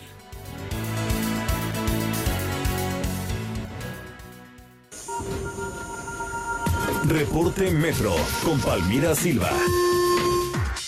Palmira, buenos días. Hola, muy buenos días, Lupita. Sergio, un saludo a su auditorio. Les informo que hasta ahora registramos afluencia alta en la red con un intervalo aproximado de paso entre trenes de 4 minutos en las líneas 1, 2, 3, 7, 9 y B y de 5 minutos en las líneas 5, 6 y A. La línea 12 continúa fuera de servicio. Le recordamos que como apoyo a las y los usuarios de esta línea, unidades de Metrobús ofrecen servicio gratuito en el tramo Tláhuac a Tlalilco por ambos sentidos. Este servicio opera en el horario habitual del metro de 5 de la mañana a 24 horas, realizando paradas únicamente en las estaciones Tláhuac, Nopalera, Tezonco y Atlalilco. Les recomendamos planificar su viaje y anticipar su salida. Esta es la información por el momento. Que tengan un excelente martes. Gracias, Palmira. Gracias a ustedes. Hasta luego. Son las 8 de la mañana con 33 minutos. Vamos con Mónica Reyes. ¿Qué tal amigos? Me da mucho gusto saludarlos, Sergio Sarmiento Lupita Juárez. Y Saber Votar es una plataforma hecha por observadores electorales para promover el voto ciudadano mediante herramientas que le ayuden a conocer, a evaluar y a analizar sin sesgos las plataformas electorales de los distintos partidos políticos que participan en la próxima contienda, así como de sus candidatos a los diferentes cargos de elección popular. Saber Votar ayuda a realizar una comparación entre las propuestas que dice un y el candidato para poder realizar un análisis y tomar una buena decisión. Amigos, entren a sabervotar.mx y piensen su voto. Regresamos, Sergio y Lupita. Ruta 2021, la ruta hacia las elecciones presenta.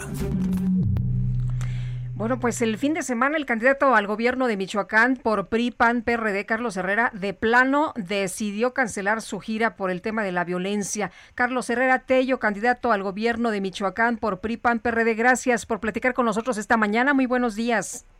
Hola, ¿cómo estás? Muy buenos días. No, no fue el fin de semana, un día iba, habíamos desarrollado todo un día de actividades en el estado de Michoacán, íbamos rumbo a Patzingán, hubo un bloqueo en la entrada de Patzingán y pues ya no alcancé a llegar al mitin de las 7 de la tarde, le hablamos a la gente, nos disculpamos, pero continuamos con la campaña, continuamos con la campaña, hoy tenemos un gran, gran evento en la capital, en Morelia, pues de agradecimiento, de despedida también eh, a esta campaña llena de colores, llena de propuestas. Oye, pero sí te van a dejar, sí te van a dejar llegar a tus a, a- a tus eh, eventos.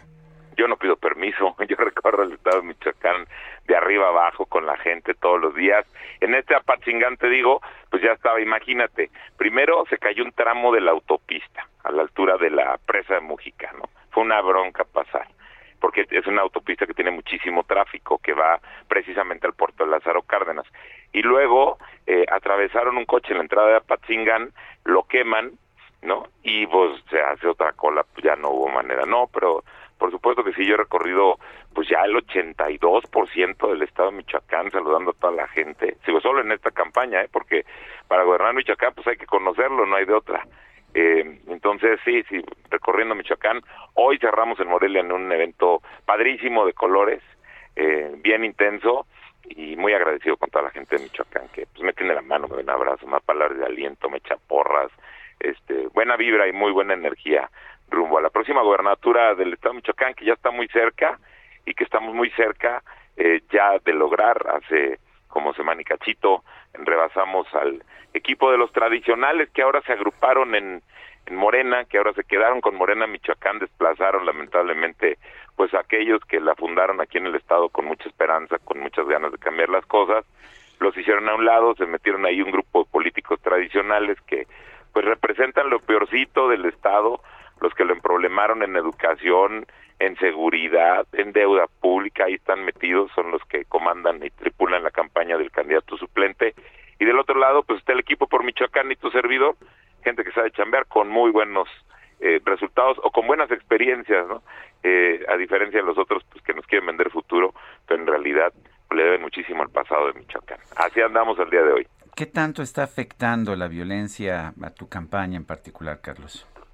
Fíjate que a, la- a mi campaña, en gracias y muy buenos días, a la campaña en particular no, nosotros hemos podido recorrer, rodar por todo el estado, caminar, andar en bici, a caballo, eh, sin mayor problema.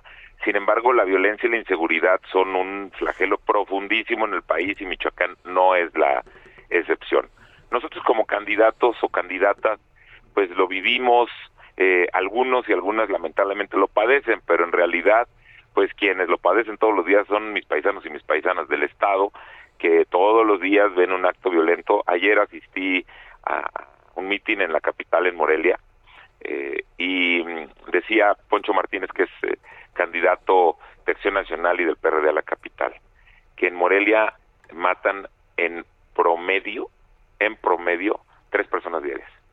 Y eso no estaba, y eso no sucedía, y es algo con lo que hay que eh, trabajar para que se resuelva y baje esa eh, violencia, esa falta de respeto hacia la vida humana que hay en todo el país, pero lo que nos toca a nosotros arreglar pues es Michoacán.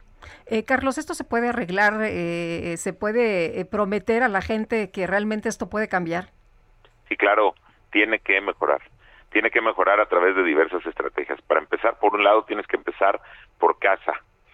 Tienes que empezar por casa. Tienes que, tenemos que lograr una policía vigilada, una policía que esté perfectamente supervisada con todas las tecnologías que hay y con la posibilidad de que los ciudadanos y ciudadanas estén eh, metidos. Yo ya lo hice en el municipio de Zitácuaro y las cosas mejoraron mucho por la confianza y la vigilancia que hay sobre los policías, pero también estos policías que estén apoyados y respaldados, que tengan un cero jurídico, porque luego se enfrentan y pues los malandrines traen bufetes de abogados poderosísimos que los hacen pedazos en los tribunales, entonces también esa defensa, pero necesitamos ir a profundidad, necesitamos atender, eh, por ejemplo, pues a todas las áreas. Tú sabías que donde más eh, hay adicción es donde hay más delitos. Tenemos muy focalizadas las zonas del estado donde la cantidad de eh, adictos es altísima y no tienen una atención de ningún nivel del estado. Eh, las clínicas que son buenas son muy caras y las que son gratuitas son muy violentas. Eh, por ejemplo, tienes que generar chamba a fuerza, necesitamos generar empleo para que todo eso eh, ayude a, re- a reconstruir. Necesitamos poner la materia de construcción de paz en las escuelas obligatoria desde el kinder hasta la secundaria. Necesitamos reconstruir pues y esto se va a tardar, va a doler y se va a tardar, pero por supuesto que tiene que ser no solo un anhelo, sino la dedicación permanente de todos aquellos que, eh, que tengamos un cargo a partir de las próximas elecciones en el estado de Michoacán. Carlos Herrera Tello, candidato al gobierno de Michoacán por el PRI, el PAN y el PRD. Gracias por hablar con nosotros. Muchísimas gracias y muy buenos días. Muchas gracias. Hasta luego, buenos días. Pues ya nada más les queda eh, hoy y mañana, ¿no? Eso es para campaña a partir de mañana a la medianoche, eh, ya de la medianoche del miércoles al jueves, ya no puede haber campaña. La candidata a la presidencia municipal de Cuitzeo por Morena y el Partido del Trabajo, Rosa, Elia Milán Pintor, recibió una amenaza previo a que ella y su familia fueran blanco de un atentado a balazos esta noche del pasado domingo. La aspirante y sus familiares ingresaban a la cabecera municipal de Cuitzeo provenientes de la localidad de Mariano Escobedo cuando fueron atacados con armas de fuego por los tripulantes de una motocicleta y un auto compacto.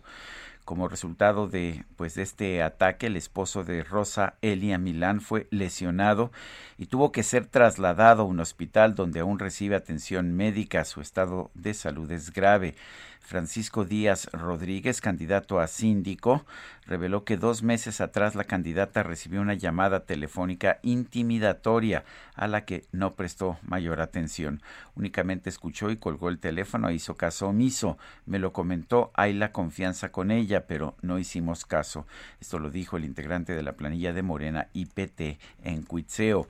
Díaz Rodríguez señaló que nunca se había suscitado una agresión de esta naturaleza en el municipio. No sabemos qué está pasando. Pedimos seguridad no solamente para la candidata, sino para toda la gente que saldrá a votar y que haya una- unas elecciones bien en forma y que no haya ningún acto de violencia dijo el aspirante a cínico de Cuitzeo que no tienen certeza de quién está detrás de la agresión, pero aseguró que se relaciona con la contienda electoral porque dice que van a la cabeza en las preferencias. Bueno, y el presidente López Obrador habló sobre el aumento precisamente en la violencia hacia políticos y candidatos en esta época electoral. Adelantó que mañana se va a presentar un informe sobre estos casos y vamos a escuchar parte de lo que dijo.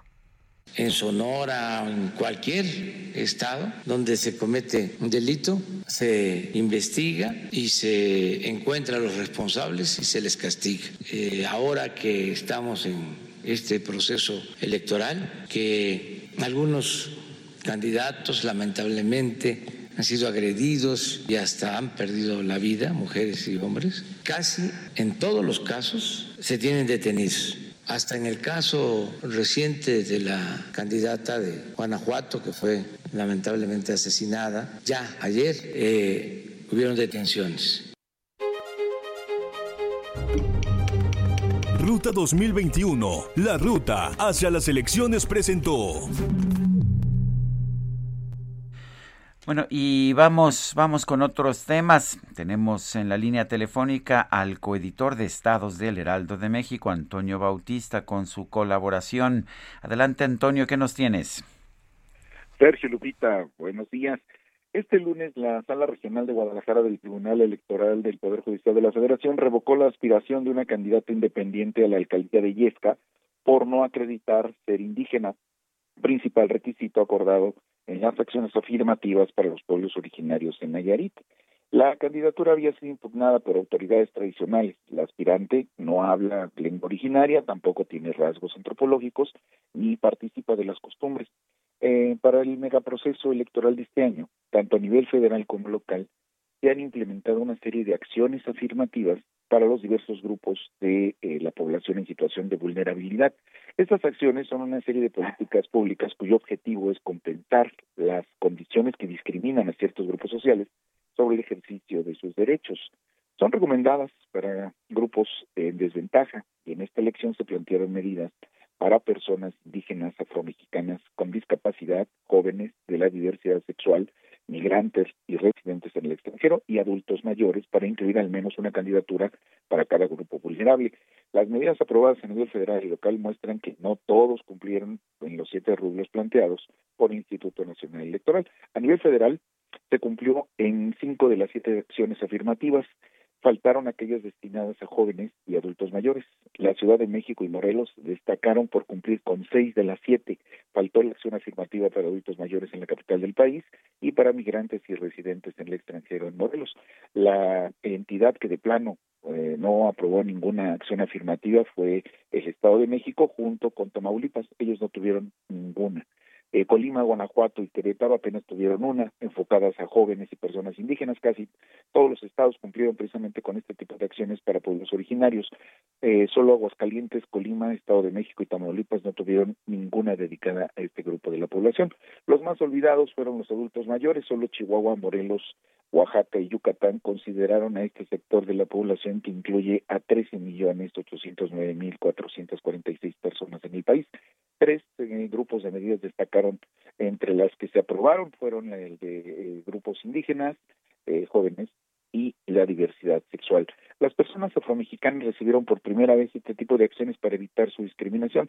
Es un sector de la población que recibió el reconocimiento constitucional como, como pueblo originario, perdón, hace dos años, lo que eh, pues eh, hizo que el INE implementara medidas para garantizar que eh, se integren a la Cámara de Diputados. De hecho, el Consejo General del INE aprobó modificaciones a criterios aplicables para el registro de candidaturas a diputaciones por los dos principios, mayoría relativa y representación proporcional, con el objetivo de promover la participación de los grupos sociales que han sido históricamente discriminados. Y bueno, pues espera que estas acciones vayan en aumento y se amplíen para eh, los próximos periodos electorales. Sergio Lupita. Antonio Bautista, gracias y un fuerte abrazo.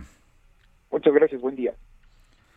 Bueno, y después de que la cadena de supermercados, la de Walmart, canceló el convenio con el INAPAM para que los adultos mayores laboren como empacadores voluntarios, la jefa de gobierno, Claudia Sheinbaum, expresó que pues no hay impedimento para que regresen a, a laborar. Y Jorge Almaquio, tú nos tienes todos los detalles, cuéntanos.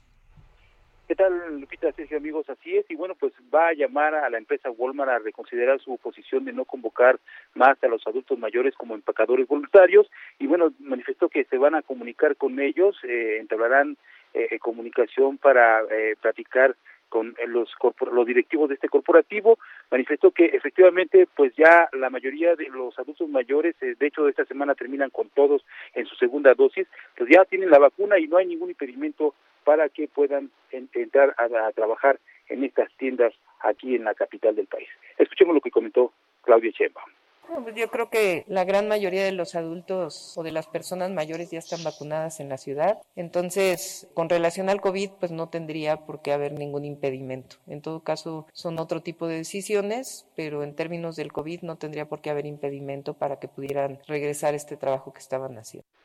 Los adultos mayores, Sergio Lupita Amigos, informaron que pues este martes van a realizar una manifestación en las oficinas de la empresa para mostrar su rechazo a esta decisión y solicitarán que reconsideren su negativa de permitirles pues laborar como empacadores voluntarios y llevar un poco de dinero a sus casas. En otros temas, la jefa de gobierno eh, en conferencia de medios manifestó que alrededor de 80 mil personas se conglom- conglomeraron en torno al Ángel de la Independencia en el festejo que se realizó eh, en torno al triunfo que tuvo el equipo de fútbol mexicano Cruz Azul el pasado domingo. Señaló que, bueno, pues una preocupación es, por supuesto, la posibilidad de contagio de COVID-19 y dijo que van a estar muy al pendiente sobre el impacto que pueda tener esta este festejo el, el domingo pasado aquí en la Ciudad de México. Así lo comentó, escuchemos.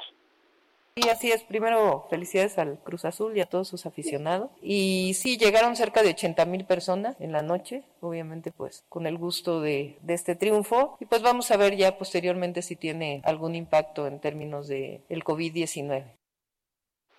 Y bueno, con todas las medidas de higiene para inhibir contagios de SARS-CoV-2, el Instituto de Educación Media Superior y de Estudios Superiores Rosario Castellanos preparan ambas instituciones el retorno a clases presenciales a partir del próximo 7 de junio. El regreso será paulatino, escalonado y voluntario para 20.915 alumnos de la, del formato escolarizado del IEMS y más de 10.000 estudiantes de licenciatura. Destaca el hecho de que se implementarán talleres de cuidado emocional y psicológico para atender temas de ansiedad y problemas de los alumnos derivados de la contingencia por SARS-CoV-2. Al respecto habla Alma Herrera, directora del Instituto de Estudios Superiores Rosario Castellanos. Escuchemos. A partir del 7 de junio, las eh, líneas de acción son la primera promoción de la salud, que no solamente implica el cuidado a la salud física, sino también emocional. Se- ya estamos organizando los talleres de gestión emocional, los talleres de manejo de cuadros de ansiedad, sobre todo porque sabemos que derivado del confinamiento, eh, las expresiones de problemáticas emocionales en toda la comunidad se han expresado. en En los cinco planteles se aplicará el programa de recuperación académica que implica el reingreso de 30% del total de la matrícula, el cual se incrementará poco a poco y bueno, llegarán a 50% primero en el periodo de exámenes extraordinarios en el mes de julio y de agosto.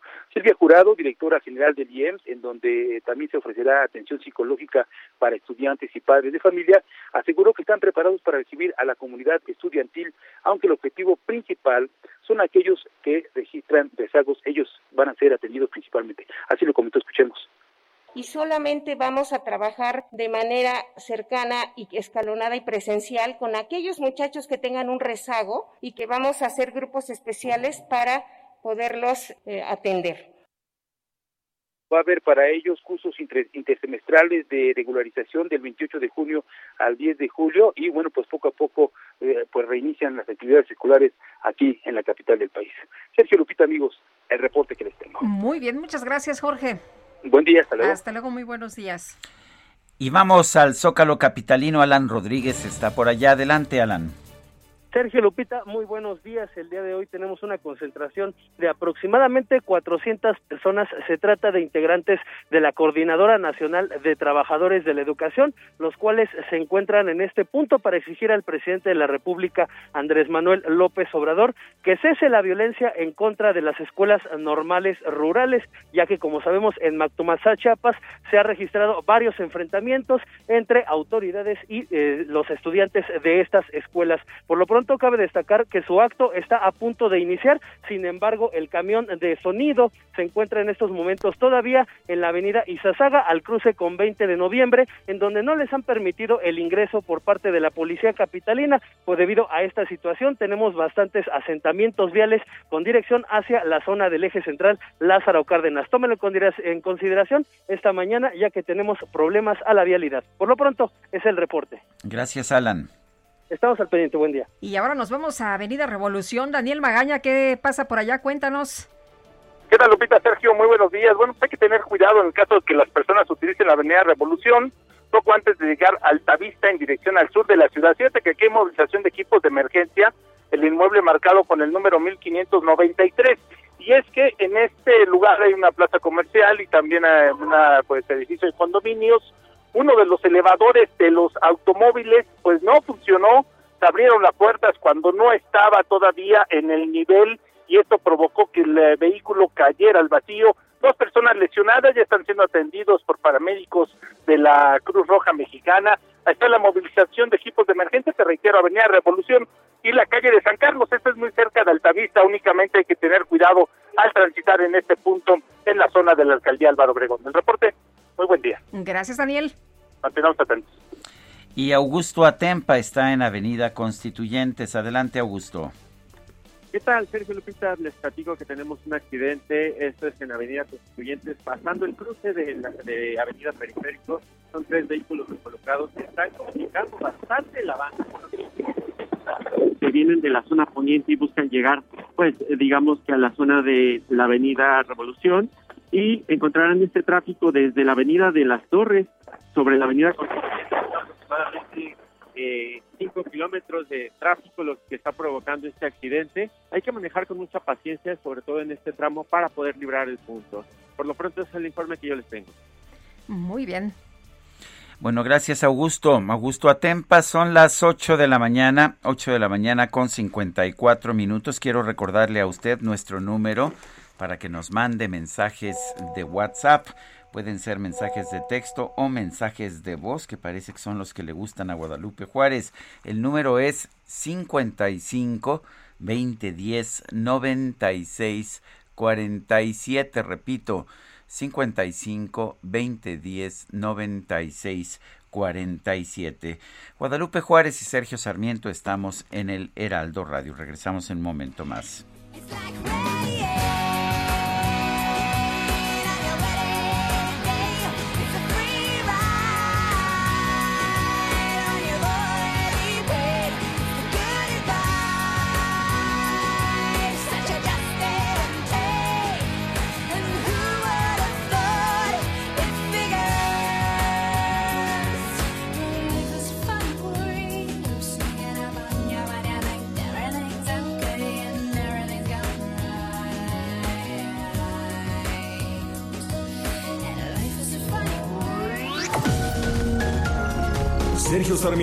Lupita Juárez quieren conocer tu opinión, tus comentarios o simplemente envía un saludo para ser más cálida esta mañana. Envía tus mensajes al WhatsApp 5520 109647. Heraldo Radio, la H que sí suena y ahora también se escucha. Continuamos con Sergio Sarmiento y Lupita Juárez por El Heraldo Radio. Hoy no me puedo levantar. El streaming más esperado por Cinépolis Click con María León y Yair. Revive la música de Mecano que marcó una época. Sábado 19 de junio, 8 de la noche. Boletos en www.cinepolisclick.com. Hoy no me puedo levantar. Hasta siempre.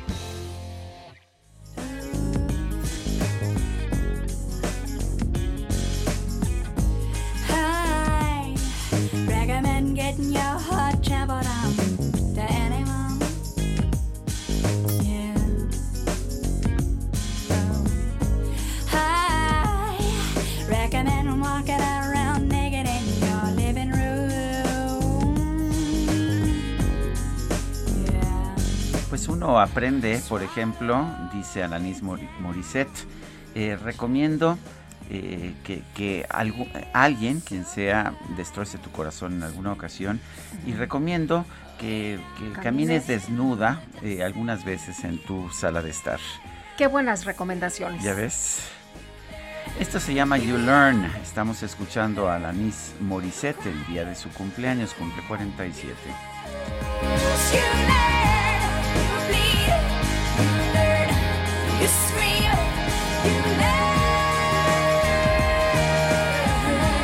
Son las nueve con dos minutos tenemos mensajes de nuestro público. Lidia Miranda de la alcaldía Cuauhtémoc dice, buen día mis comunicadores de primera línea, todos debemos votar a favor de México por el bien de nuestros hijos y nietos. Un abrazo muy fuerte, soy de la alcaldía Cuauhtémoc.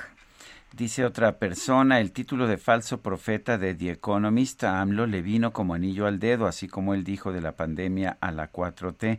Andar de campaña por 16 años recorriendo México con quién sabe qué recursos y decir que cuando él llegara a la presidencia todo cambiaría, hasta él mismo se la creyó, pero despertó en una realidad que no esperaba, gobernando, gobernando con muchos errores a los que ha, que- los que ha intentado ocultar con otros datos. Saludos, Javier Cruz. Eh, dice otra persona, buenos días Sergio y Lupita, respecto a las amenazas que desde hace tiempo vienen siendo objeto de algunos comunicadores, queda claro que la pretensión de dividir a quienes piensan diferente a otros se hace presente cada día más. Saludos atentamente, Luis Moreno. Son las nueve de la mañana con dos minutos y vamos ah, con una entrevista más de esta serie que tenemos como parte de Ruta 2021. Es Adrián de la Garza, candidato de la coalición PRI.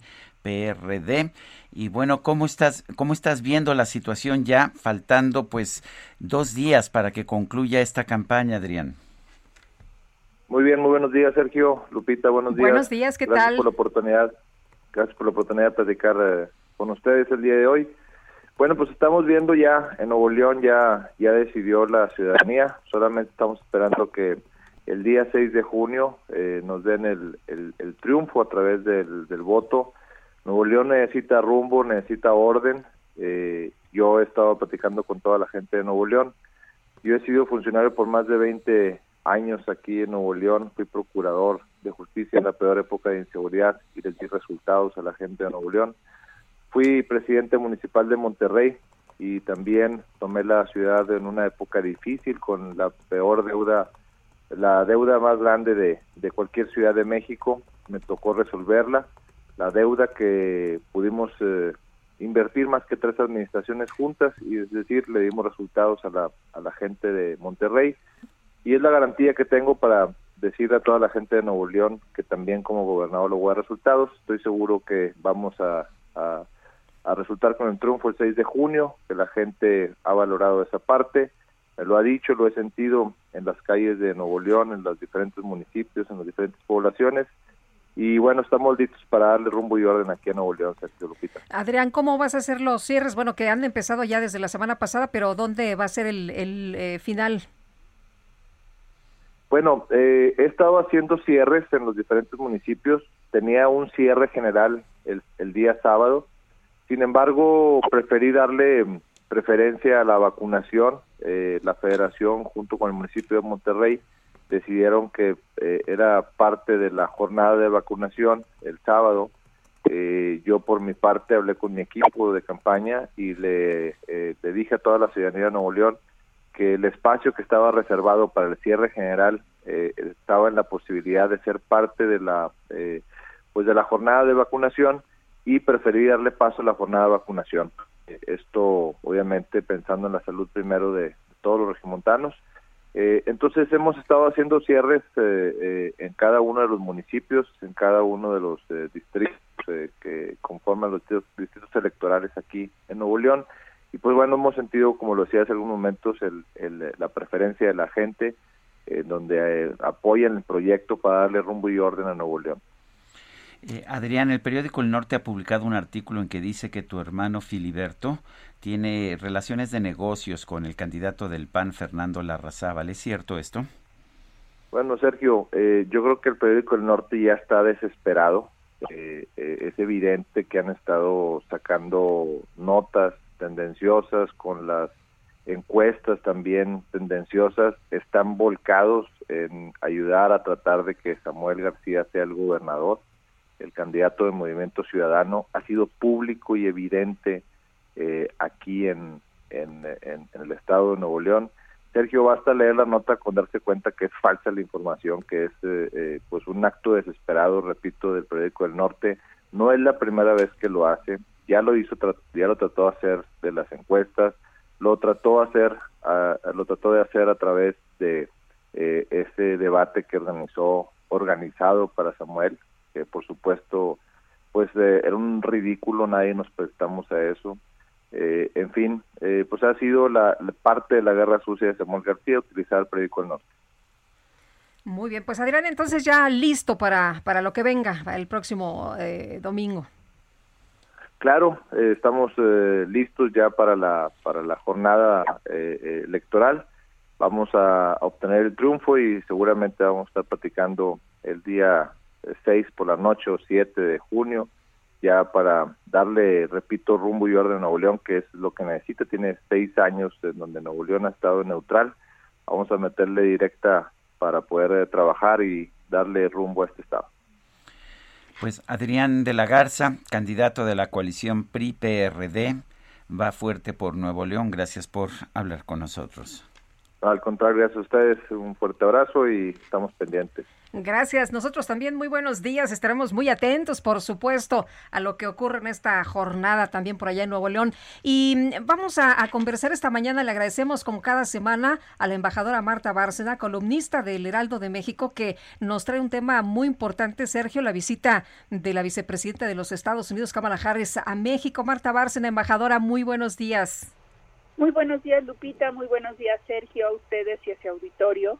Efectivamente, Lupita, creo que esta primera encuentro presencial entre el presidente López Obrador y la vicepresidenta Kamala Harris es muy importante al ser realmente, va a sentar las bases, creo yo, para el futuro de la cooperación bilateral.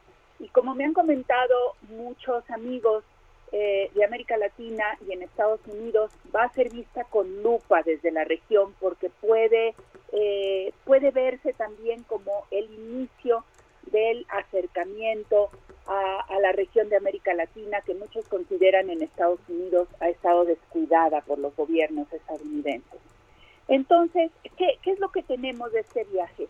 He estado yo hablando con mucha gente, participando en diversas reuniones de centros de pensamiento aquí y en Estados Unidos, y ¿qué me dicen? Me dicen, uno, que Estados Unidos no quiere hablar de crisis migratoria y creo que nosotros tampoco queremos hablar de crisis migratoria, sino de un fenómeno que eh, se enmarca en una era de migración masiva en el mundo y cada vez que se habla de crisis es para politizarlo y para lo que se dice en relaciones internacionales, seguritizarlo.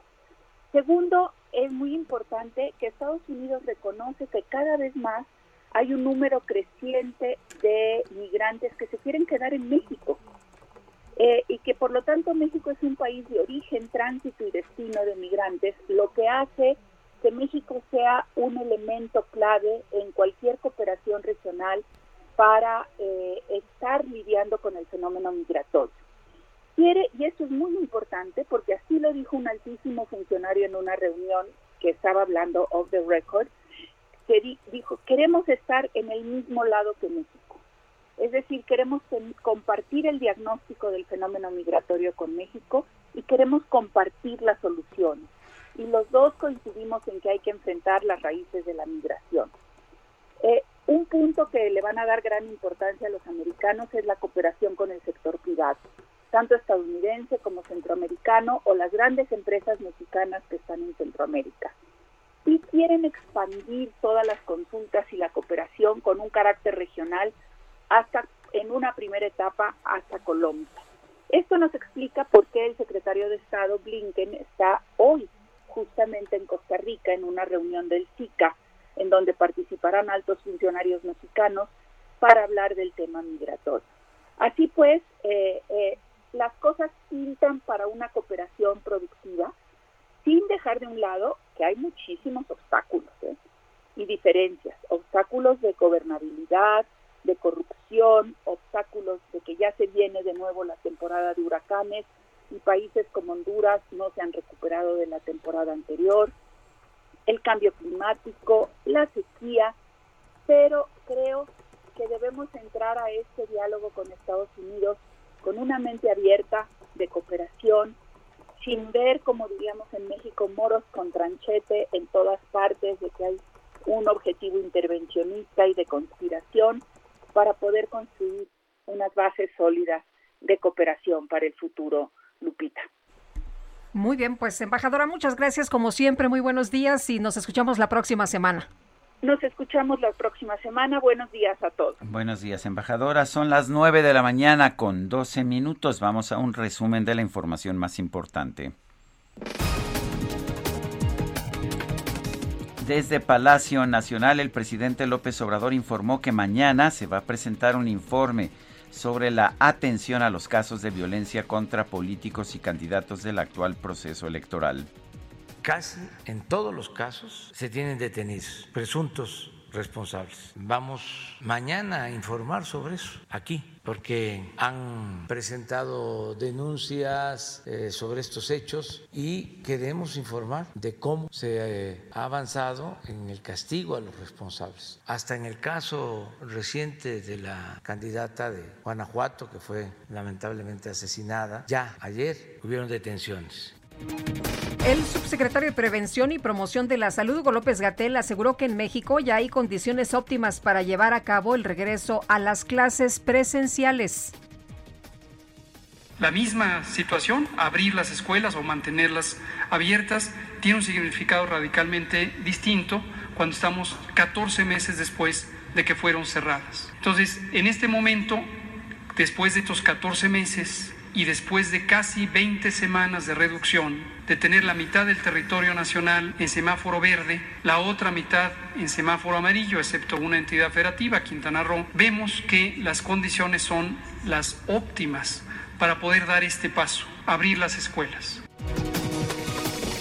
El gobierno de Israel pidió al embajador de México, Pablo Macedo, que explique por qué nuestro país votó a favor de que el Consejo de Derechos Humanos de la ONU investigue las operaciones de las fuerzas israelíes en la franja de Gaza. El canciller de Rusia, Sergei Lavrov, aseguró que en la próxima reunión entre el presidente Vladimir Putin y su homólogo de los Estados Unidos, Joe Biden, se podrían abordar temas como derechos humanos y el enjuiciamiento a los manifestantes que irrumpieron en el Capitolio. La rosa, el pájaro, la bota, el melón, el músico, la dama. Yo rompo la dama. Bueno, pues la usuaria puertorriqueña de TikTok llamada Bruja Cat, quien comparte información sobre espiritismo, difundió un video para explicar en inglés la manera de utilizar el tarot mexicano. Sin embargo, pues fue blanco de muchas burlas, ya que lo que exhibió fue un paquete de tarjetas de la lotería, como el borracho o la bandera.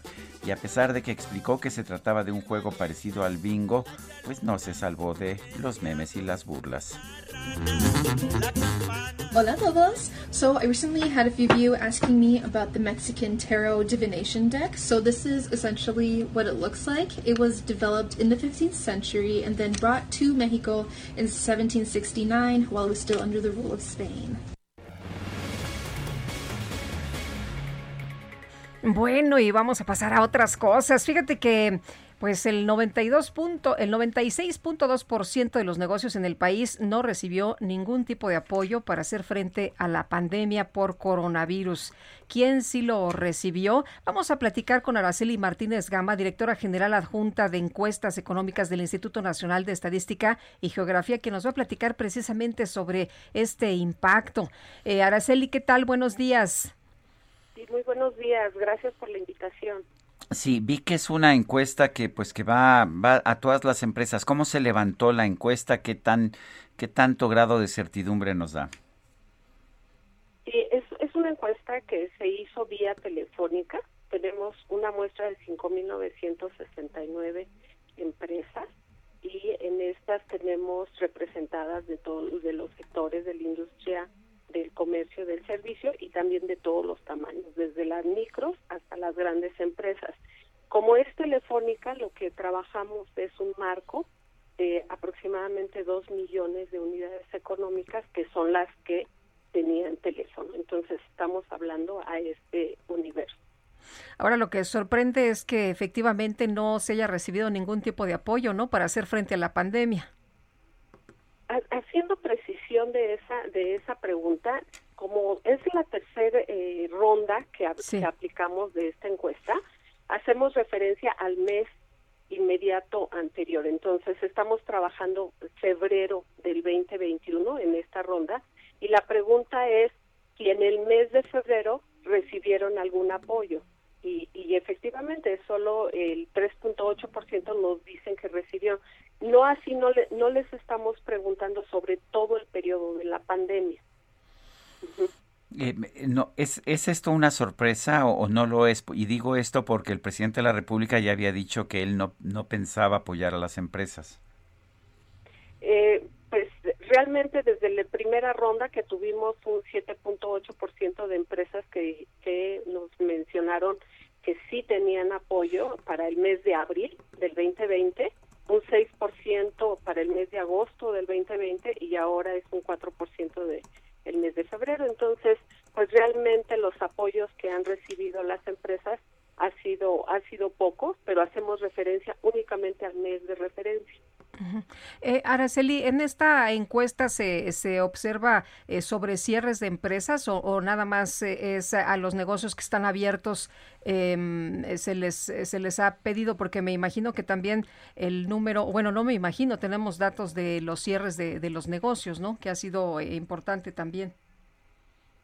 Sí, precisamente como ser, es una encuesta telefónica, le estamos dando seguimiento desde el primer evento, a- fueron 4.920 empresas, se incluyen todas en el segundo y todas en el tercero, pero además aumentamos más unidades económicas para tener un tamaño de muestra representativo. Y efectivamente es a lo que lo que nos contestan en una de las preguntas es cierres, cierres con respecto al mes de referencia y para este evento el 16.6% nos dijeron que en febrero tuvieron cierres temporales o paros técnicos y alrededor de 15 días esos esos cierres. Y sabemos que en febrero todavía la mitad del mes estuvieron con semáforos rojos varios de las entidades y puede ser esta respuesta relacionada a Muy bien, pues Araceli, muchas gracias por tomar la llamada, por explicarnos cómo se ha levantado esta encuesta y cuáles son sus resultados. Buenos días. Muy buenos días y muchas gracias. Bueno, y mira, Guadalupe, estoy viendo Sí. una información que me mandan de un periódico español, el periódico Mediterráneo, es de Castellón, allá en la en la región valenciana y dice lo siguiente, apúntate Guadalupe. Sí, a ver qué, a, a ver de qué trata primero. A ver, dice lo siguiente, es sobre, sobre quiénes van a recibir la vacuna. Dice, los ancianos Sí. de entre 40 y 50 años recibirán la vacuna a partir del 17 de junio. Ay, los prensa, con- prensa conservadora y fifí. y amarillista, ¿verdad? Sensacionalista.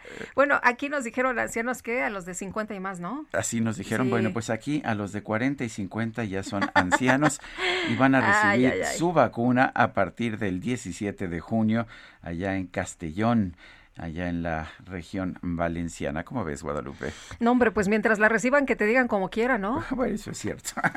Bueno, pues vámonos con Alan Rodríguez desde la zona centro de la Ciudad de México. Alan, ¿qué tal? Muy buenos días. Lupita, Sergio, muy buenos días. Nuevamente nos encontramos en estos momentos en la avenida Izazaga, la cual afortunadamente ya fue liberada del bloqueo que tenían en, al cruce con la avenida 20 de noviembre. Se trataba de integrantes de la Coordinadora Nacional de Trabajadores de la Educación, quienes intentaban ingresar a la zona del primer cuadro de la capital con un vehículo, el cual cuenta con equipo de audio. Luego de un enfrentamiento entre estos integrantes de la CENTE y la Policía Capitalina, finalmente se les permitió el acceso hacia el circuito del Zócalo de la Ciudad de México. En este punto ya se encuentran en estos momentos realizando su mitin y se espera que en las próximas horas se dirijan hacia la zona del eje central Lázaro Cárdenas, en donde es muy posible que realicen un bloqueo. Nosotros les estaremos informados y lo mantendremos al pendiente. Muy bien, muchas gracias, Alan. Muy buen día. Y vámonos con Augusto Atempa, está en Insurgentes. Adelante, Augusto. Sergio Lupita, me encuentro así es en la colonia Nápoles y esto es en la avenida Insurgentes. Es que tenemos tráfico desde, que viene desde la avenida Chilpancingo para todos aquellos que van a circular hacia el sur de la ciudad.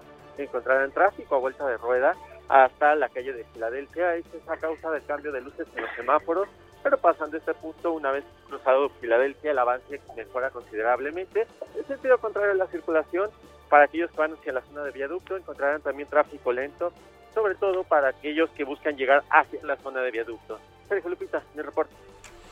Muy bien, Augusto, gracias. seguimos pendientes. Y vámonos ahora a Periférico Sur, Daniel Magaña. ¿Qué tal, Lupita? Sergio, ahora con información vehicular de la zona del anillo periférico. Fíjate que sí, donde encontramos circulación ah, pues afectada en los carriles laterales para poder incorporarse a la avenida Barranca del Muerto. En este mismo tramo, la zona del anillo periférico sur avanza pues, realmente sin complicaciones en dirección hacia la zona de la avenida San Antonio.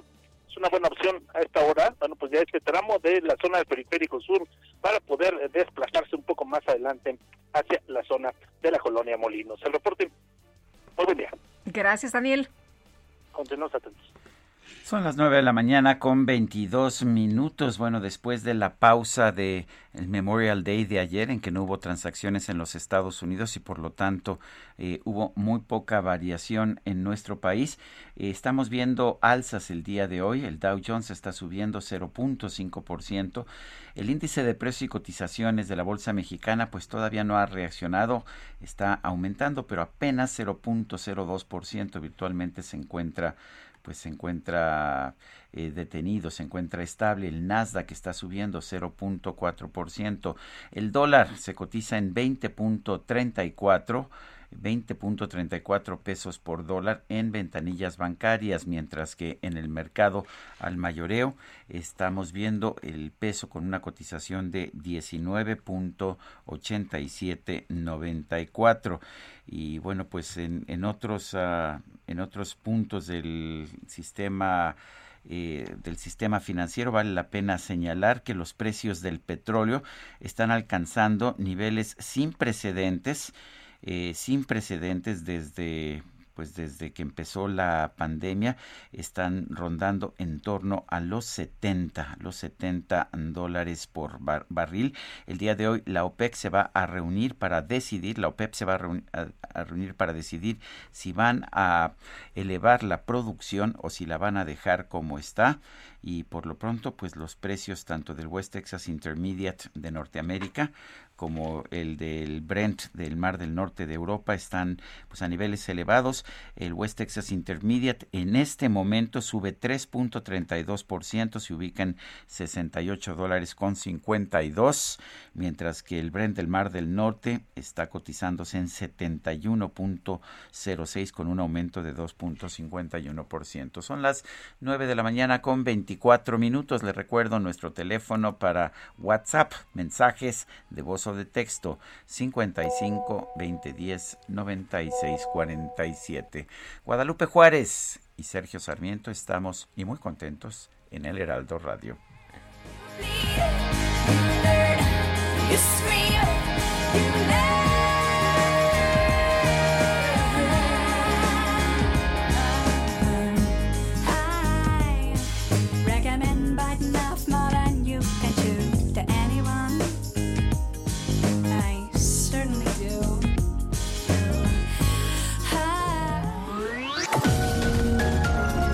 Sergio Sarmiento y Lupita Juárez quieren conocer tu opinión, tus comentarios o simplemente envía un saludo para ser más cálida esta mañana. Envía tus mensajes al WhatsApp 5520 109647. Heraldo Radio, la HCL se comparte, se ve y ahora también se escucha. Continuamos con Sergio Sarmiento y Lupita Juárez por El Heraldo Radio.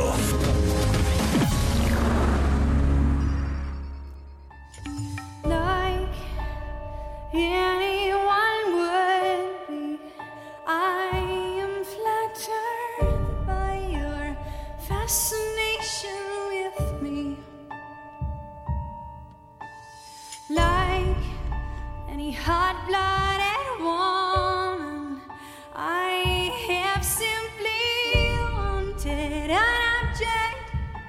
crave.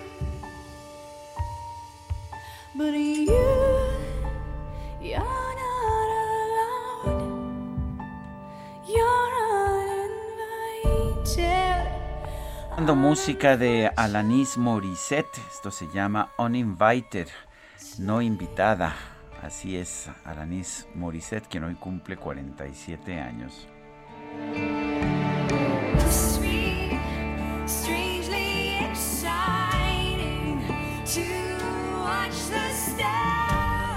Bueno, y tenemos, tenemos mensajes. eh, dice, eh, saludos de Silvia Free Market. Ah, Eh, Silvia Mercado. Sí, Free La Market. La conozco, no, la conozco muy bien, es su nombre de Twitter. Sí. Silvia Mercado, una gran...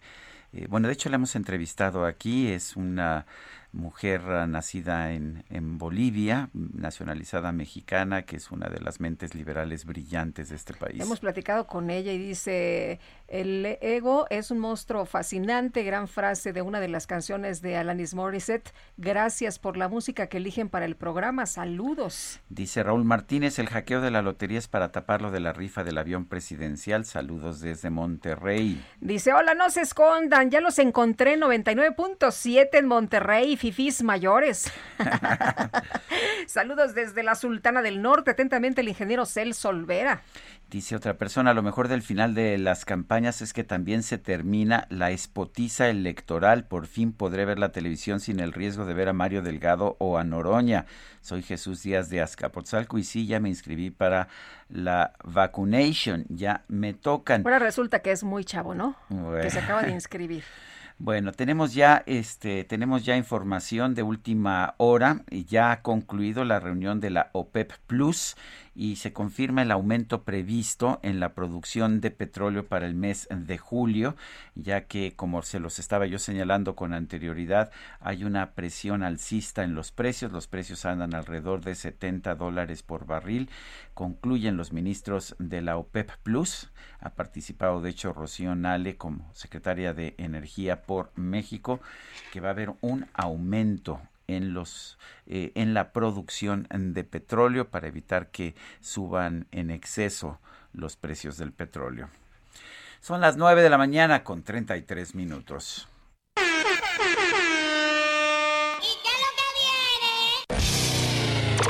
La micro deportiva. Pase su pasaje.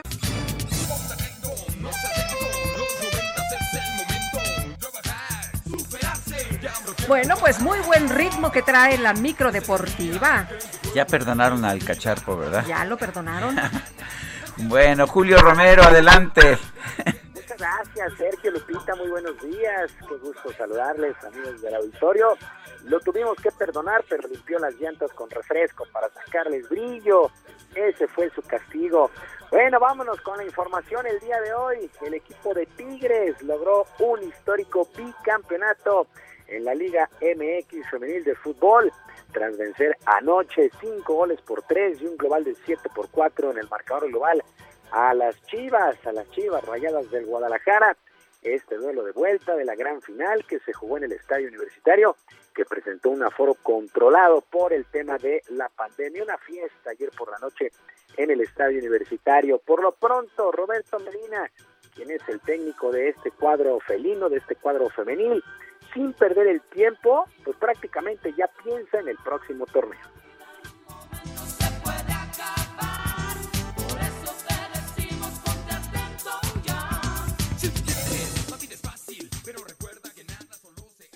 esa gran responsabilidad de lo que significa tener esto en nuestras manos. Obviamente esa responsabilidad de, de seguir siendo ejemplares, hoy lo disfrutaremos, pero, ten- pero sin duda ya está en mi cabeza qué, qué tendremos que hacer para seguir paso a paso, para seguir siendo un equipo protagonista y por supuesto ver de qué manera vamos a hacer que, esta, que este equipo siga teniendo esa gran hambre y gran ambición. No puedo dejar de verte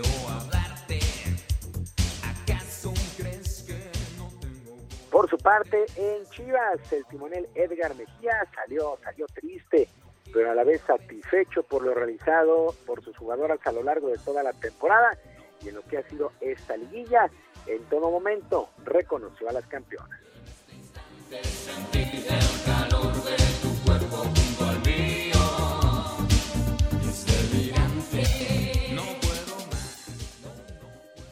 Eh, primero quiero extender una gran felicitación al equipo Tigres, que fueron dignos vencedores y hicieron todos los méritos para volver a quedar campeón. Eh, después, eh, no tengo más que decir, solamente que estoy orgulloso, orgullosísimo de todas las jugadoras.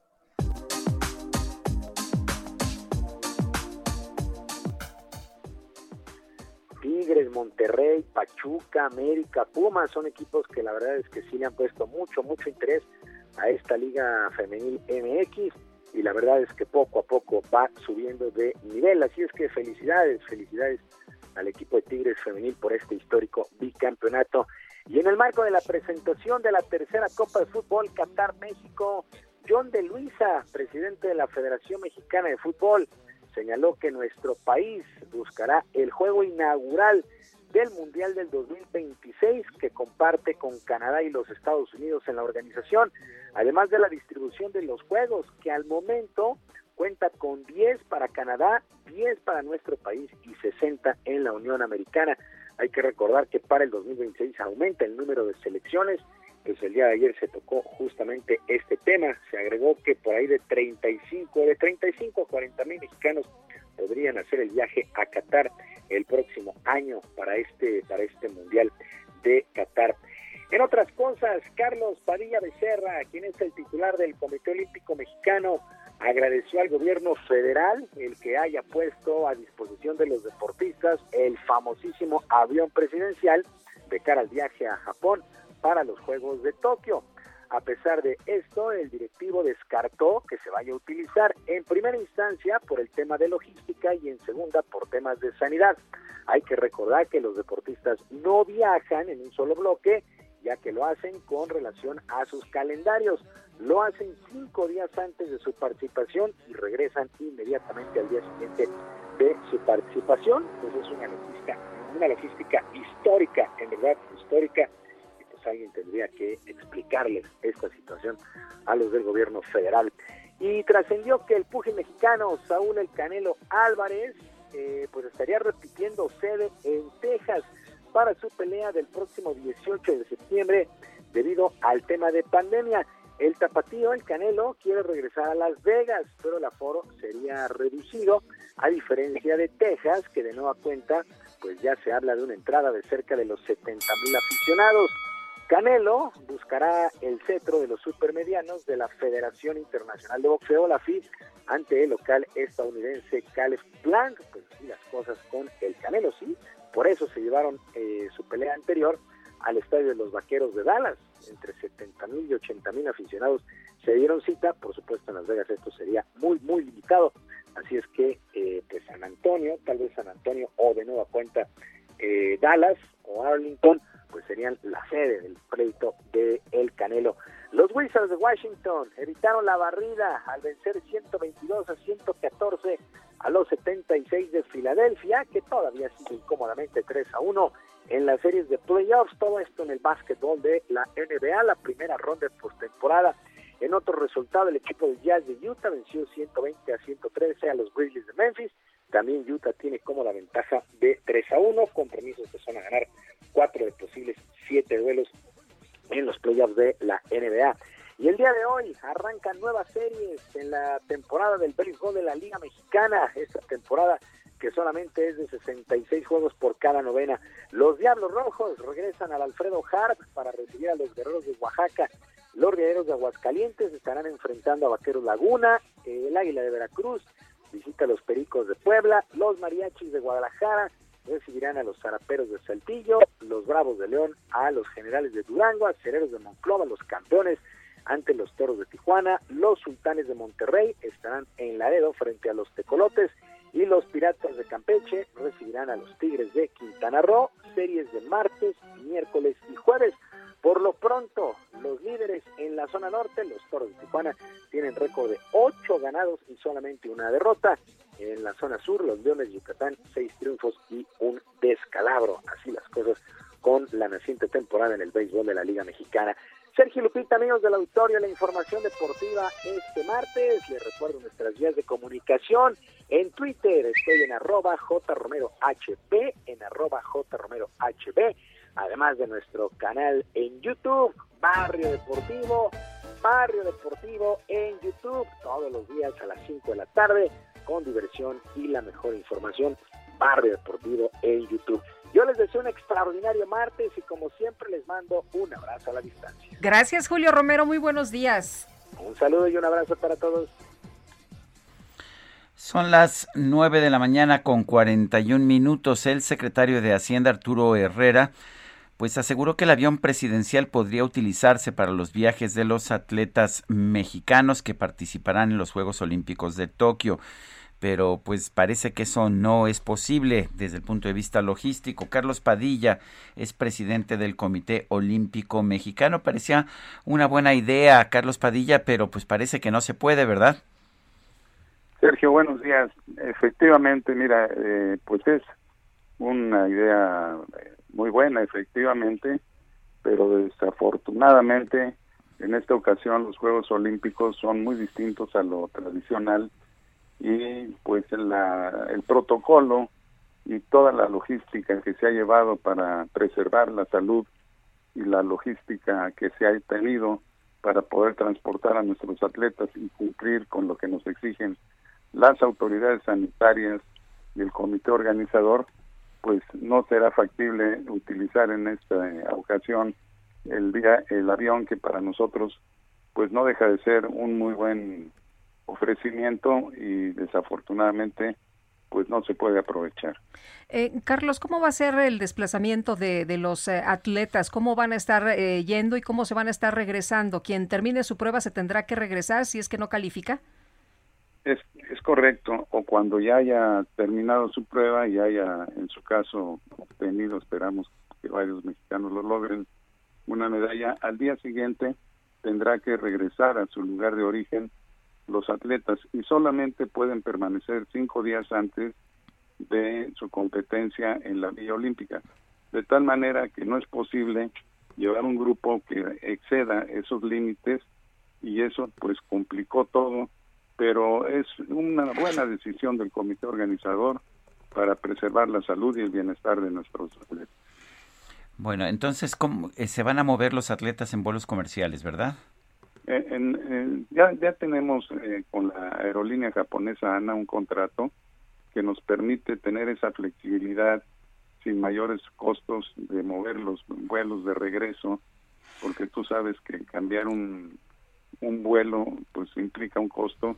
En esta ocasión logramos un acuerdo favorable y se va a poder tener esa flexibilidad de que en cuanto termine un atleta avisamos a la aerolínea y lo regresa a México pero también la salida va a ser en pequeños grupos. La primera parte sale el día 8 de julio, rumbo a su campamento de Hiroshima.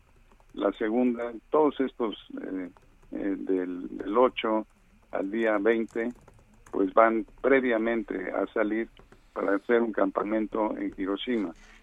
La segunda parte es el 8, después el 11 y así. En pequeños grupos los trasladamos para que se pueda cumplir con lo que nos están exigiendo las autoridades sanitarias y migratorias en Japón. Pues entonces para la próxima, ¿verdad? Ojalá que así sea. Pero mira, te quiero decir, dos meses después de los Juegos Olímpicos tenemos otra competencia por primera ocasión muy importante, eh, que son los Juegos Panamericanos Junior, una categoría nueva, y que va a ser en Cali, Colombia. Ahí sí podríamos si nos facilita el gobierno un avión, ir todo el equipo y regresar todo el equipo cuando concluyan estos juegos. Pero por el caso de Tokio esto es imposible. Aunque creo que por razones de publicidad política siempre es siempre viste más mandar al equipo olímpico que al Panamericano Junior. Pero bueno, Carlos Padilla, gracias y un fuerte abrazo. Gracias, igualmente, que tengan muy buen día. Gracias, hasta luego. Son las 9 de la mañana con 45 minutos.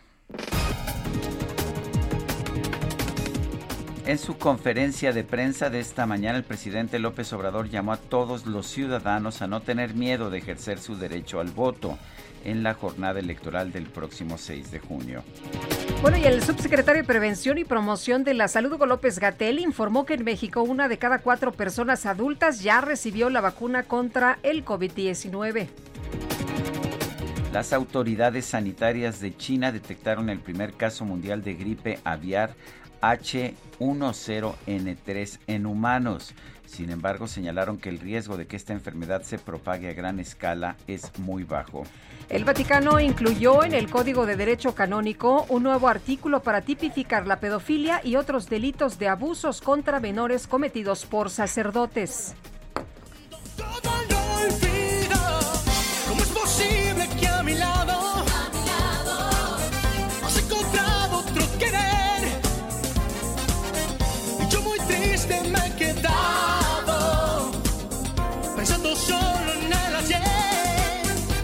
Luego de que este domingo se estrenó el último capítulo de la segunda temporada de la bioserie de Luis Miguel, muchos fanáticos expresaron su deseo de seguir explorando la vida de El Sol. Por ello Netflix confirmó que se va a producir una tercera y última temporada en la que se van a abordar otros aspectos de la vida del cantante y se van a resolver los conflictos que quedaron abiertos. A ver si no es eh, la- la- los años del retiro y la vacunación de Luis no, Miguel. no.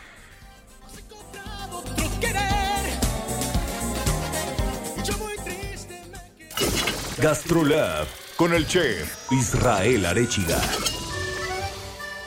¿Quién presenta al chef, tú o yo? Este, yo, yo, yo estoy muy ocupado.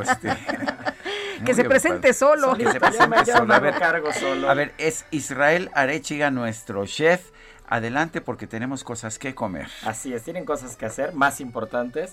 ¿Cómo están? Muy buenos días a todo el auditorio. Qué gusto saludarlos. Qué gusto. Tenemos aquí un pan calientito. Pan caliente, ahora sí que se, Ujú. se- se- se vende como pan caliente. Sí, qué ¿no? rico. Es un pan horneadito, tostadito rico, pero la gracia es que les traje un aceite de oliva, porque hoy es el Día Mundial del Olivo, del olivo como tal, de, de- del árbol, que, que siempre digo lo mismo, pero de verdad es importante recalcarlo, el aceite de olivo no existe, nadie prensa un olivo, nadie prensa un árbol, es aceite de oliva.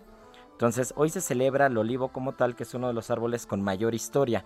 Hay una, hay una historia que me encanta, que es, es, un- es una historia de la mitología griega, que dice que Poseidón y Atena eh, tenían que presentar un don cada quien para ver eh, qué nombre le ponían a la ciudad de Atica.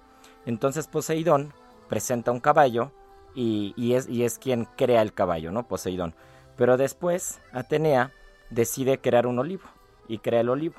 Y por eso se llama Atenas, la capital de Grecia, en, en honor a Atenea, porque ella ganó este don que es más importante el olivo para los griegos que los caballos incluso, ¿no? Incluso se creía que después los siguientes dioses nacían bajo los árboles de los olivos. El olivo es un árbol que originalmente eh, existe en la, en la zona donde ahora está Siria y los fenicios son quienes los llevan a toda la cuenca del Mediterráneo y bueno, al día de hoy es un árbol que está plantado en todos los continentes, menos en la Antártida y depende la variedad de la oliva es el aceite que tenemos, es como los vinos.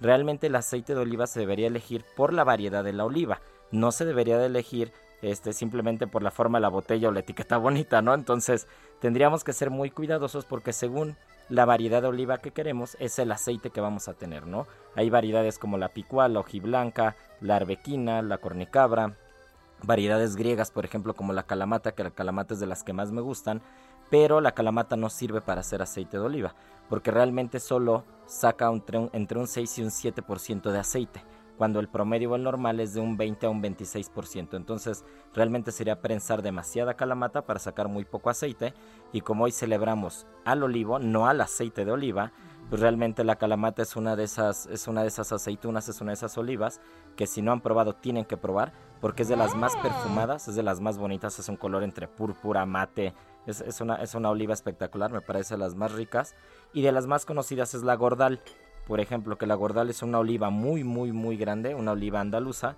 que recordemos que en Andalucía están probablemente los mejores aceites de oliva del mundo y el que están probando ustedes es un aceite de hojiblanca andaluz de Jaén. Jaén es, es una provincia de, de Andalucía y es de donde salen los mejores aceites de oliva, creo yo. ¿Hay alguna diferencia entre la aceituna y la oliva? No, es lo mismo. Es lo mismo. Es lo mismo. La- Aceituna, que es la palabra mexicana. Sí, la aceituna es la palabra para, para, para definir a la drupa, que es igual a oliva.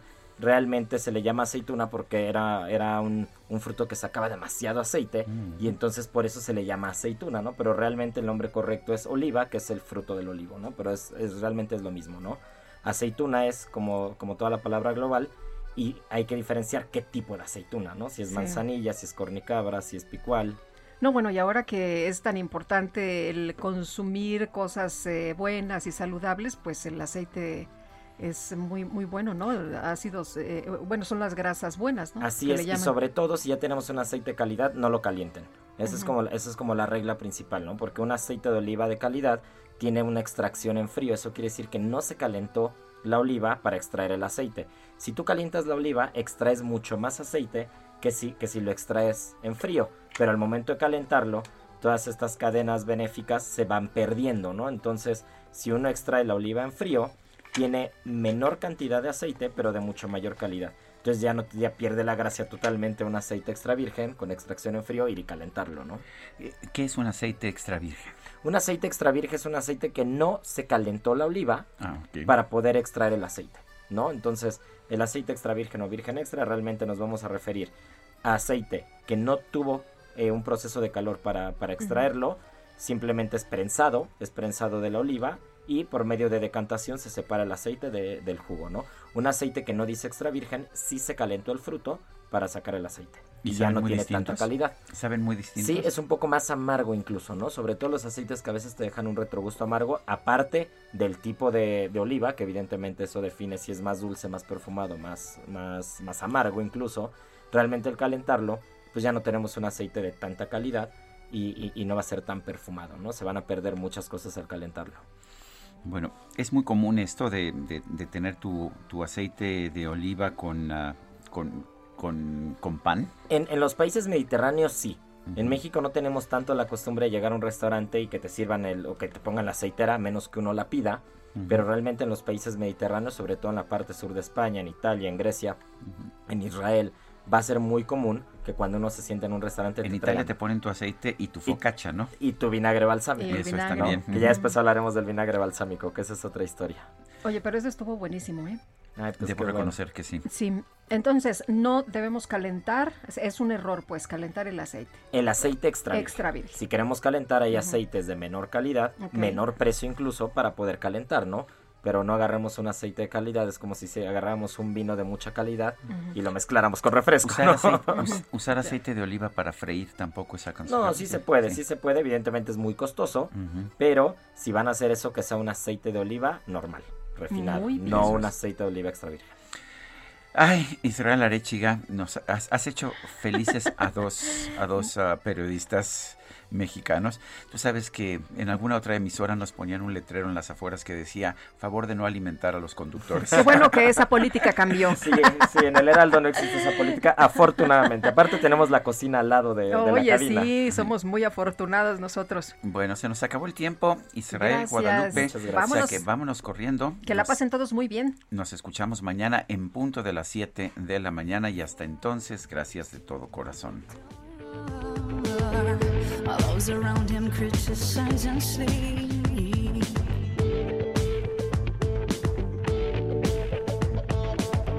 And through a fractal on a breaking wall, I see you, my friend, and touch your face again. Miracles will happen as we dream.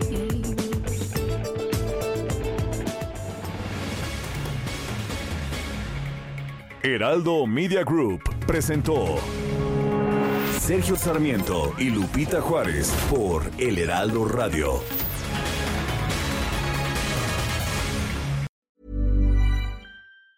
Tired of ads barging into your favorite news podcasts? Good news. Ad-free listening is available on Amazon Music for all the music plus top podcasts included with your Prime membership. Stay up to date on everything newsworthy by downloading the Amazon Music app for free or go to amazon.com slash news ad free.